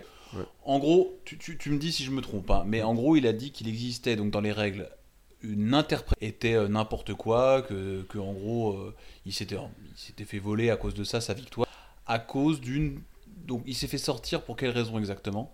Alors, Patrick Gardio euh, attaque la Kimura à pied sur Kinan qui revenait d'une position sur du sol? Oui du sol. Et donc il s'est relevé. Euh, il n'a pas eu d'avantage pour euh, sa position. Patrick a eu un avantage pour l'attaque de la jambe. D'accord? Avant, Kinan avait pris le dos, avait marqué ses points. Et euh, donc finalement, Galv Galvan, Gaudio et Kinan sont arrivés à un score d'égalité. Comme Kinan avait attaqué le dos, avait mis beaucoup en danger Gaudio, tout le monde a, dans l'esprit de tout le monde, on va dire, c'était sûr que Kinan gagnait en fait. Il n'y avait pas de doute sur la décision. L'arbitre central a donné la victoire à Kinan, mais les arbitres de, côté ont donné la victoire à Patrick Gaudio. Et alors, c'est quoi la, polémique C'est ça? C'est que les, les, que les arbitres sont. Euh, sur le combat, concrètement, ils estiment que. La plupart des gens estiment que Kinan était plus dominant que Patrick Gaudio et qu'à la fin, en plus, il a fait des actions notamment la prise de dos, euh, notamment euh, les équelles où il n'avait pas eu ses points, plus dangereuse donc pour euh, Patrick Gaudio, et la clé de jambe que Gaudio met, Kinan ne grimace pas, n'est pas vraiment en danger sur la clé que Patrick fait. On lui donne un avantage. On lui donne un avantage, on va dire, gratuit. Et on va dire le cumul de toutes ces choses-là fait qu'à la fin, bah, Kinan ne gagne pas. Et pour lui, il estime, et il estime être, on va dire, pénalisé du fait que les arbitres bah, essayent de favoriser plus les Brésiliens sur les compétitions. Ça, il le, le met pas par écrit. Hein. Oui, on, sait que c'est euh, le texte sous-jacent, mais c'est pas c'est pas ce qu'il dit en tout cas. Alors attention, Kinan, il faut regarder un peu son histoire au niveau des compétitions du mondial. Oui, il a jamais gagné. il a jamais gagné les C'est le prince sans couronne. Voilà, le roi sans couronne. Déjà, il y a une frustration personnelle au niveau du mondial. Et puis, il y a une chose aussi, il s'était fait disqualifier au mondial une fois avec une jambe croisée. Mais vraiment, une jambe croisée euh, ratée. En fait, il met une jambe à l'intérieur et il rentre la jambe et le gars, il se tourne, ça rentre à l'intérieur et ça ressort. Et l'arbitre, il le disqualifie tout de suite. C'était le mondial en 2014 quand il bat Leandrolo. Vous vous souvenez, quand, il, rentre, son, quand il rentre la worm, il, tout, la worm, on la voit la première fois sur, au mondial. C'est là. Et il lui met la worm et, il le, et là, il sweep Leandrolo. Une encyclopédie. c'est incroyable, j'adore parce que depuis tout à l'heure, ça rebondit et tout. On, veut juste vous dire. En histoire, c'est complètement fou. On s'était dit, on le fait en une heure celui-là. Hein. Là, on, là, on est à 1h45. Donc, là, puisque vous m'écoutez, vous êtes vraiment. Toi, toi, auditeur de Castagne FM. Attends, attends, tu sais quoi? T'as le droit d'arrêter maintenant et reviens dans deux jours, tu vois. Parce que c'est dans leur voiture qu'ils écoutent. Hein. Déjà, je tiens à dire que ta vie est pas terrible pour que ça à foutre de nous écouter. Mais au-delà de ça, mec, meuf, t'es vraiment passionné. T'es vraiment passionné. Il a, il, a, appris des, il a appris plein de choses. Bah la Worm, la première fois qu'on la voit. Au mondial. Au mondial. C'est Kinan qui la met il avait déjà gagné le World Pro avec la WARM en, sweepant tout le monde. Donc on était déjà intéressé sur cette, euh, technique. Il arrive au mondial, il met la WARM, il, bat euh, Landrolo, je crois 6 à, 6 à 4. Il prend Bouchécha derrière. Et Bouchécha, au début, il n'arrive pas à faire sur la WARM. Et il lui pète sa WARM, Bouchécha, d'un coup de folie. Et il gagne sur Kinan. Donc tout le monde dit Ah, Kinan, il est en feu, il va prendre le mondial. Il arrive, je crois, premier ou deuxième tour, il se fait disqualifier sur la jambe croisée. Pareil, pas une grosse polémique, il met un petit commentaire sur Instagram et tout ça. Et puis chaque fois qu'il va au mondial, genou pété avant le mondial, pas de mondial. Euh, il arrive au mondial, il perd. Bref, il a, on va dire, une genre de poids avec le mondial Kinan. Il a quel âge euh, Kinan, je pense maintenant il doit avoir dans le, à peu près 25 ans à peu près. Parce ah ça va, ça va, ça va. Je le voyais plus vieux, je voyais plus âgé que ça. Hein, en fait Kinan il a pris sa ceinture noire à 20 ans. Hein. Donc en fait finalement. Ah oui non t'as raison il doit avoir 25 ans. Ouais par là il, est pas si vieux que ça. C'est juste que. Attends non il a moins que ça puisque il a pris sa ceinture noire. Euh, ça faisait un an que je faisais du jiu-jitsu brésilien donc ça veut dire qu'il a 24 ou un truc comme ça. Il a 26 ans. Il est né le 25 ah, bah, février 1992. Bah, voilà, voilà bah, il, a, eu 26 ans, voilà. Il a 26 ans. Bah alors, voilà. Ça fait quand même un bout de temps qu'il est ceinture noire. Donc euh, voilà, après ça fait longtemps qu'on le voit dans le circuit. C'est un des gars qui est quand même très innovant. On va dire que c'est un gars au niveau création du jujitsu, on peut le mettre à le même piédestal que Mendes. Il a créé une garde qui s'appelle la Warm Guard. Donc euh, quand même, euh, c'est incroyable, tout le monde l'utilise. ça, garde. c'est devenu, une garde, comme la Delareva, comme le machin, c'est devenu. Et puis il est créatif sur internet, il crée des nouvelles gardes, même si c'est pas des gardes que tout le monde utilise, mais voilà, il a entertainment, tu vois, c'est un gars qui, il, comment dire, voilà, il sait dynamiser le gars. Il a un peu un côté geek, tu vois, le côté américain du gars qui est dans son ordre d'écran, tu vois, il aime bien blablater, faire des blagues, faire des fautes, bagarres avec d'autres gens sur internet à l'instar de Gordon Des podcasts minables et tout ça, tu vois, sur YouTube brésilien. et 2014, c'est son premier mondial en noir. Euh, ouais, exactement. C'est son premier mondial en noir. Moi, c'est ce que m'a dit Wikipédia. Toi, tu le savais. Euh. Exactement. Bah oui, parce que l'année d'avant, il perd contre euh, Paolo Miao. en la finale de l'absolute. Et c'est la première fois parce qu'ils avaient, ils avaient une espèce d'histoire comme ça, Paolo Miao et, euh, et, Kinan. et Kinan. Où, et d'ailleurs, ça fait, ça fait l'objet d'une vidéo de, Miao qui dit il faut toujours persévérer, toujours ça, et qu'au bout d'un moment, ça paye. Et il, le bat d'un avantage, je crois. Exactement, je crois qu'il l'a battu peut-être une dizaine de fois, Kinan. il a, c'est ça. Et, Paolo Miao le bat une fois, je crois, d'un avantage. Exactement, à la finale du World en ceinture marron. Donc ça fait un peu mal au. Quand même, c'est dur ça. Donc Kinan, vraiment, il a un problème avec le. Donc il était super frustré de cette décision qui était euh, pas juste selon lui. Alors comme Kinan est médiatique, tous les Américains, notamment Gordon Ryan, a commencé à appuyer le truc. Euh, d'autres mecs encore ont appuyé. Tout le monde a dit Kinan s'est fait voler. Ça remonte à l'IBJF. Tout le monde dit que Flo Grappling est un entre guillemets euh, tout de l'IBJJF pour pas avoir divulgué la vidéo et donner leur, leur avis. Donc Parce qu'ils ont fait, il a fait une story, Kinan, mais bon voilà, le moindre truc qui, qui, qui disait ça, qui parlait de flow grappling directement. Quoi. Il, les a, il, les a, bien, là pour le coup, il a été, il était vraiment agressif avec Il y a beaucoup de gens qui disent que flow grappling, ils sont pro Atos, pro brésiliens et ils ont, des, ils ont des têtes bien particulières sur lesquelles ils aiment bien faire des reportages. Donc il y a beaucoup de gens qui critiquent ça. Après, dans le jiu-jitsu, il y a beaucoup de, de blablabla c'est un sport, on ne faut pas se le cacher. Il y a des gens, ils aiment trop parler dans toutes les académies, dans tous les clubs. voilà, il y a toujours été comme ça le sport, tu vois. Mais lui, en gros, sur cette décision-là, en fait, il a réveillé entre guillemets l'Américain qui fait du jiu-jitsu un peu frustré ou pas frustré de dire ouais, je suis en compétition. Dès qu'il y a une décision, ça va toujours au Brésilien. Euh, ça parle en portugais tout le temps. En fait, il y a un peu en se disant, on commence à se à se réveiller et dire ouais il y a trop de monopole brésilien dans ce sport là alors c'est vrai non ouais mais en même temps je te dirais la vérité. c'est du jiu brésilien. C'est ça et ça t'est créé au Brésil donc... ouais enfin le, le, malgré tout ça même si Kinan avait gagné aujourd'hui enfin à cette compétition il y aurait encore une hégémonie brésilienne euh, Enfin, très, Alors, il y a une différence entre le fait qu'il y ait une hégémonie, pas pour moi, hein, mais qu'il y ait une hégémonie, c'est-à-dire vraiment un, mono, un, pas un monopole d'ailleurs, mais une espèce de chape de plomb brésilienne, c'est-à-dire une puissance brésilienne parce que c'est du jiu-jitsu brésilien. Mais de là à favoriser les, les, oui, jiu brésiliens, c'est complètement différent. mais c'est pas parce que le jiu-jitsu est brésilien que tu dois favoriser les brésiliens. Certes, mais dans les faits, dans les faits, les gens forcément vont ressortir de la frustration de voir des Brésiliens gagner tout le temps. Tu vois, parce que, parce que, mais, mais aussi parce que parce qu'ils sont meilleurs. Hein, oui, mais là, en l'occurrence, ça vient d'une. Là, oui. alors, pas. C'est pas. D'après ce que tu dis, c'est pas une erreur d'arbitrage, c'est du favoritisme un peu non? Alors après tu vois c'est ça le problème il y a un débat sur le truc est-ce que c'était du favoritisme ou est-ce qu'il y a une erreur d'arbitrage? Qu'est-ce que t'en dis toi? Moi ce que j'en dis c'est qu'il y a beaucoup de polémiques sur euh, l'arbitrage IBJJF ces derniers temps bah, c'est pas ces derniers temps, il y a toujours de la polémique, mais là, avec l'affaire qui s'est révélée, l'affaire sur Jackson Souza aussi qui a été pénalisé pendant la compétition, j'ai regardé beaucoup les combats. Par exemple, Gali était en train de passer euh, Bouchécha, ils l'ont arrêté le combat, ils l'ont placé dans une position qui n'avait rien à voir. Philippe Andrew a passé la garde à Bouchécha, pareil, on l'a mis dans une position parce qu'il s'était mangé un coup, pas favorable. Des fois, on peut pas critiquer tous les arbitres parce qu'il y a des gens qui font du très très bon boulot et puis il y en a qui en font du moins bon, comme dans toute activité. Mais tu te rends compte que dans l'IBJJF, qui est censé être l'organisation de référence dans le jiu-jitsu brésilien, qu'on n'essaie pas d'améliorer les choses. Même quand tu prends le livre de l'IBJJF, il y a des choses qui sont pas claires. Par exemple, comme tu disais, la clé de Nick Schrock sur euh, Leandro euh, pourquoi est-ce que c'est disqualifié? Alors que il y a plein de gens qui ont essayé de la faire, il n'y a pas eu de disqualification. J'ai vu des rotations de genoux à l'intérieur. Au mondial, j'ai été en physique et pas de sifflet. Alors, quand tu parles à l'arbitre, oui, c'était euh, à la prestation d'arbitre parce que la personne en fait qui défendait a initié la, rotation. Et j'ai vu clairement des clés où la personne qui est en dessous initiait le mouvement. La personne en dessous, au-dessus n'initiait pas le mouvement. Donc ça veut dire que finalement, qu'est-ce qu'on peut croire? Le truc c'est qu'on est... Enfin, le truc c'est qu'il hurlait sur l'interprétation de l'arbitre. Le truc c'est que comment tu veux faire autrement?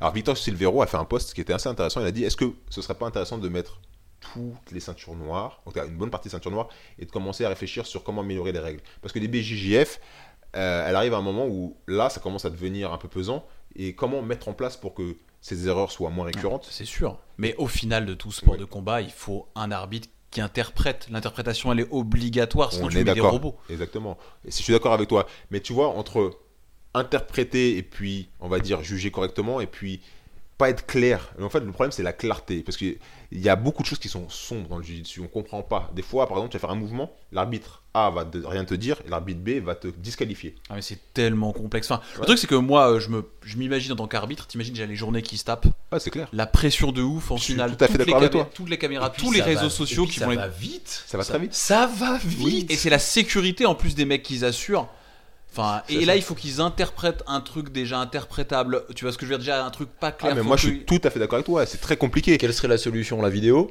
Il y a peut-être la vidéo, revoir la vidéo. Euh, mais le problème, c'est que la vidéo, ça implique de sortir de la position. Effectivement. Et puis, ouais. Eh ouais, c'est pas comme une action au foot. C'est compliqué. Hein. Ouais, non, c'est très compliqué. Je suis tout à fait d'accord avec toi. Enfin, moi, moi, mon avis, hein, euh, je comprends que Kinan soit furieux. Je comprends qu'il soit pas content de, de la façon dont ça s'est passé mais il peut pas dire du mal des arbitres. Eux, ils font leur travail comme ils peuvent, en gros, et, interpréter fait partie de leur boulot. Ouais, sauf que là, en l'occurrence, ça vient d'une, ça vient d'une, alors. Pas d'une erreur, je sais que tu veux pas qu'on dise ça, mais mais d'un, mais mais d'un, d'une mauvaise vision de l'arbitrage, de l'arbitre. Oui, mais il peut critiquer l'arbitrage, mais pas les arbitres. Tu, tu, tu vois la truc. Parce que les arbitres, ils font avec ce qu'ils peuvent, et, et qu'un arbitre se plante, bah, c'est normal en fait. Les arbitres se trompent. ça arrive et ça retombe sur des gens. Mais c'est le, le système qui doit peut-être être mieux fait. Par contre, les arbitres en eux-mêmes, qu'est-ce que tu veux Oui, c'est ça, exactement ça. Moi, c'est ça que je dis. C'est pas forcément les arbitres. Parce que, comme je te dis, il y aura toujours des bons et des mauvais arbitres. C'est la question, c'est comment est-ce que tu peux améliorer bah, les règles, le système pour que ce soit beaucoup plus clair pour tout le monde, pour qu'on trouve un terrain d'entente. C'est-à-dire, comment est-ce que on peut penser deux choses différentes sur une technique qui normalement est censée être logique. Par exemple, les clés de jambes, on tourne vers l'intérieur, c'est disqualifié. Maintenant, dans certaines situations, pourquoi lui le laisserait faire, pourquoi il ne le laisserait pas faire? À un moment, il faut clarifier les choses. Peut-être mettre moins de règles et mettre peut-être des règles plus simples avec bah voilà, un consensus. Quand c'est comme ça, c'est comme ça. Et faire plus d'updates de règles en général, euh, informer les gens bah, sur qu'est-ce qui a besoin d'être euh, connu euh, dans les combats. si cette situation-là arrive, bah, c'est comme ça que ça doit se passer et ainsi de suite.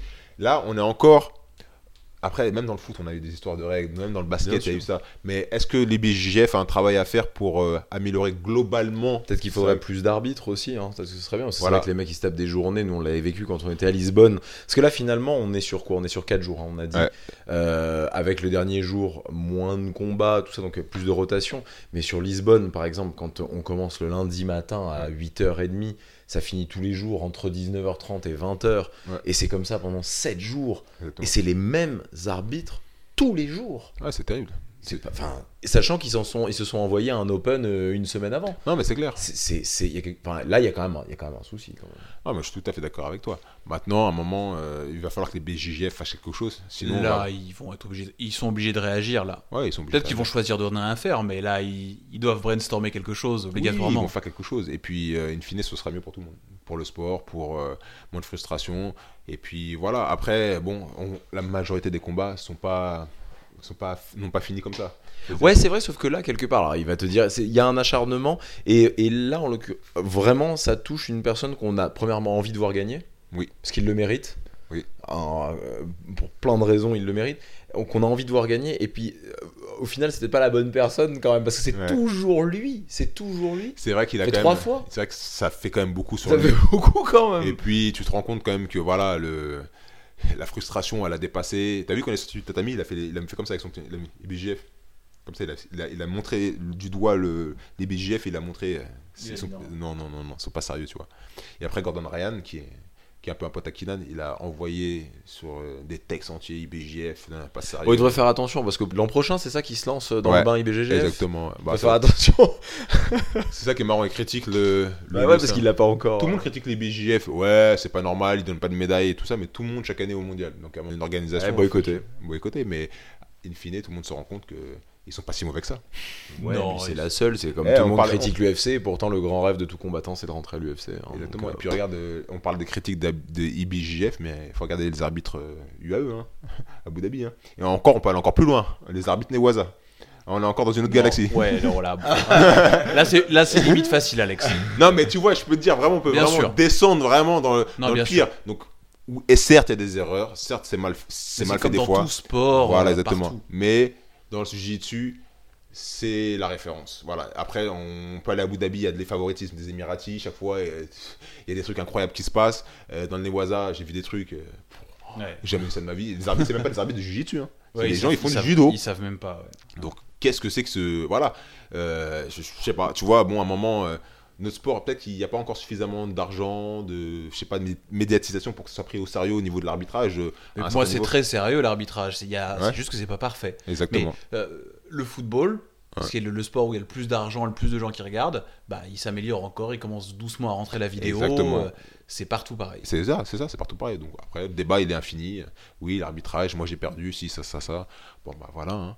on va, on fera avec. Hein. Et puis l'année prochaine, il y aura le mondial, il y aura encore des problèmes d'arbitrage et ça va encore être une discussion. Et puis on fera un podcast bis. Et puis voilà. mais tu seras content encore. Tu diras encore que c'était un des meilleurs mondiaux que tu as. Voilà, exactement. ouais, bah j'espère. Non mais j'espère parce que cette année vraiment, elle était bien.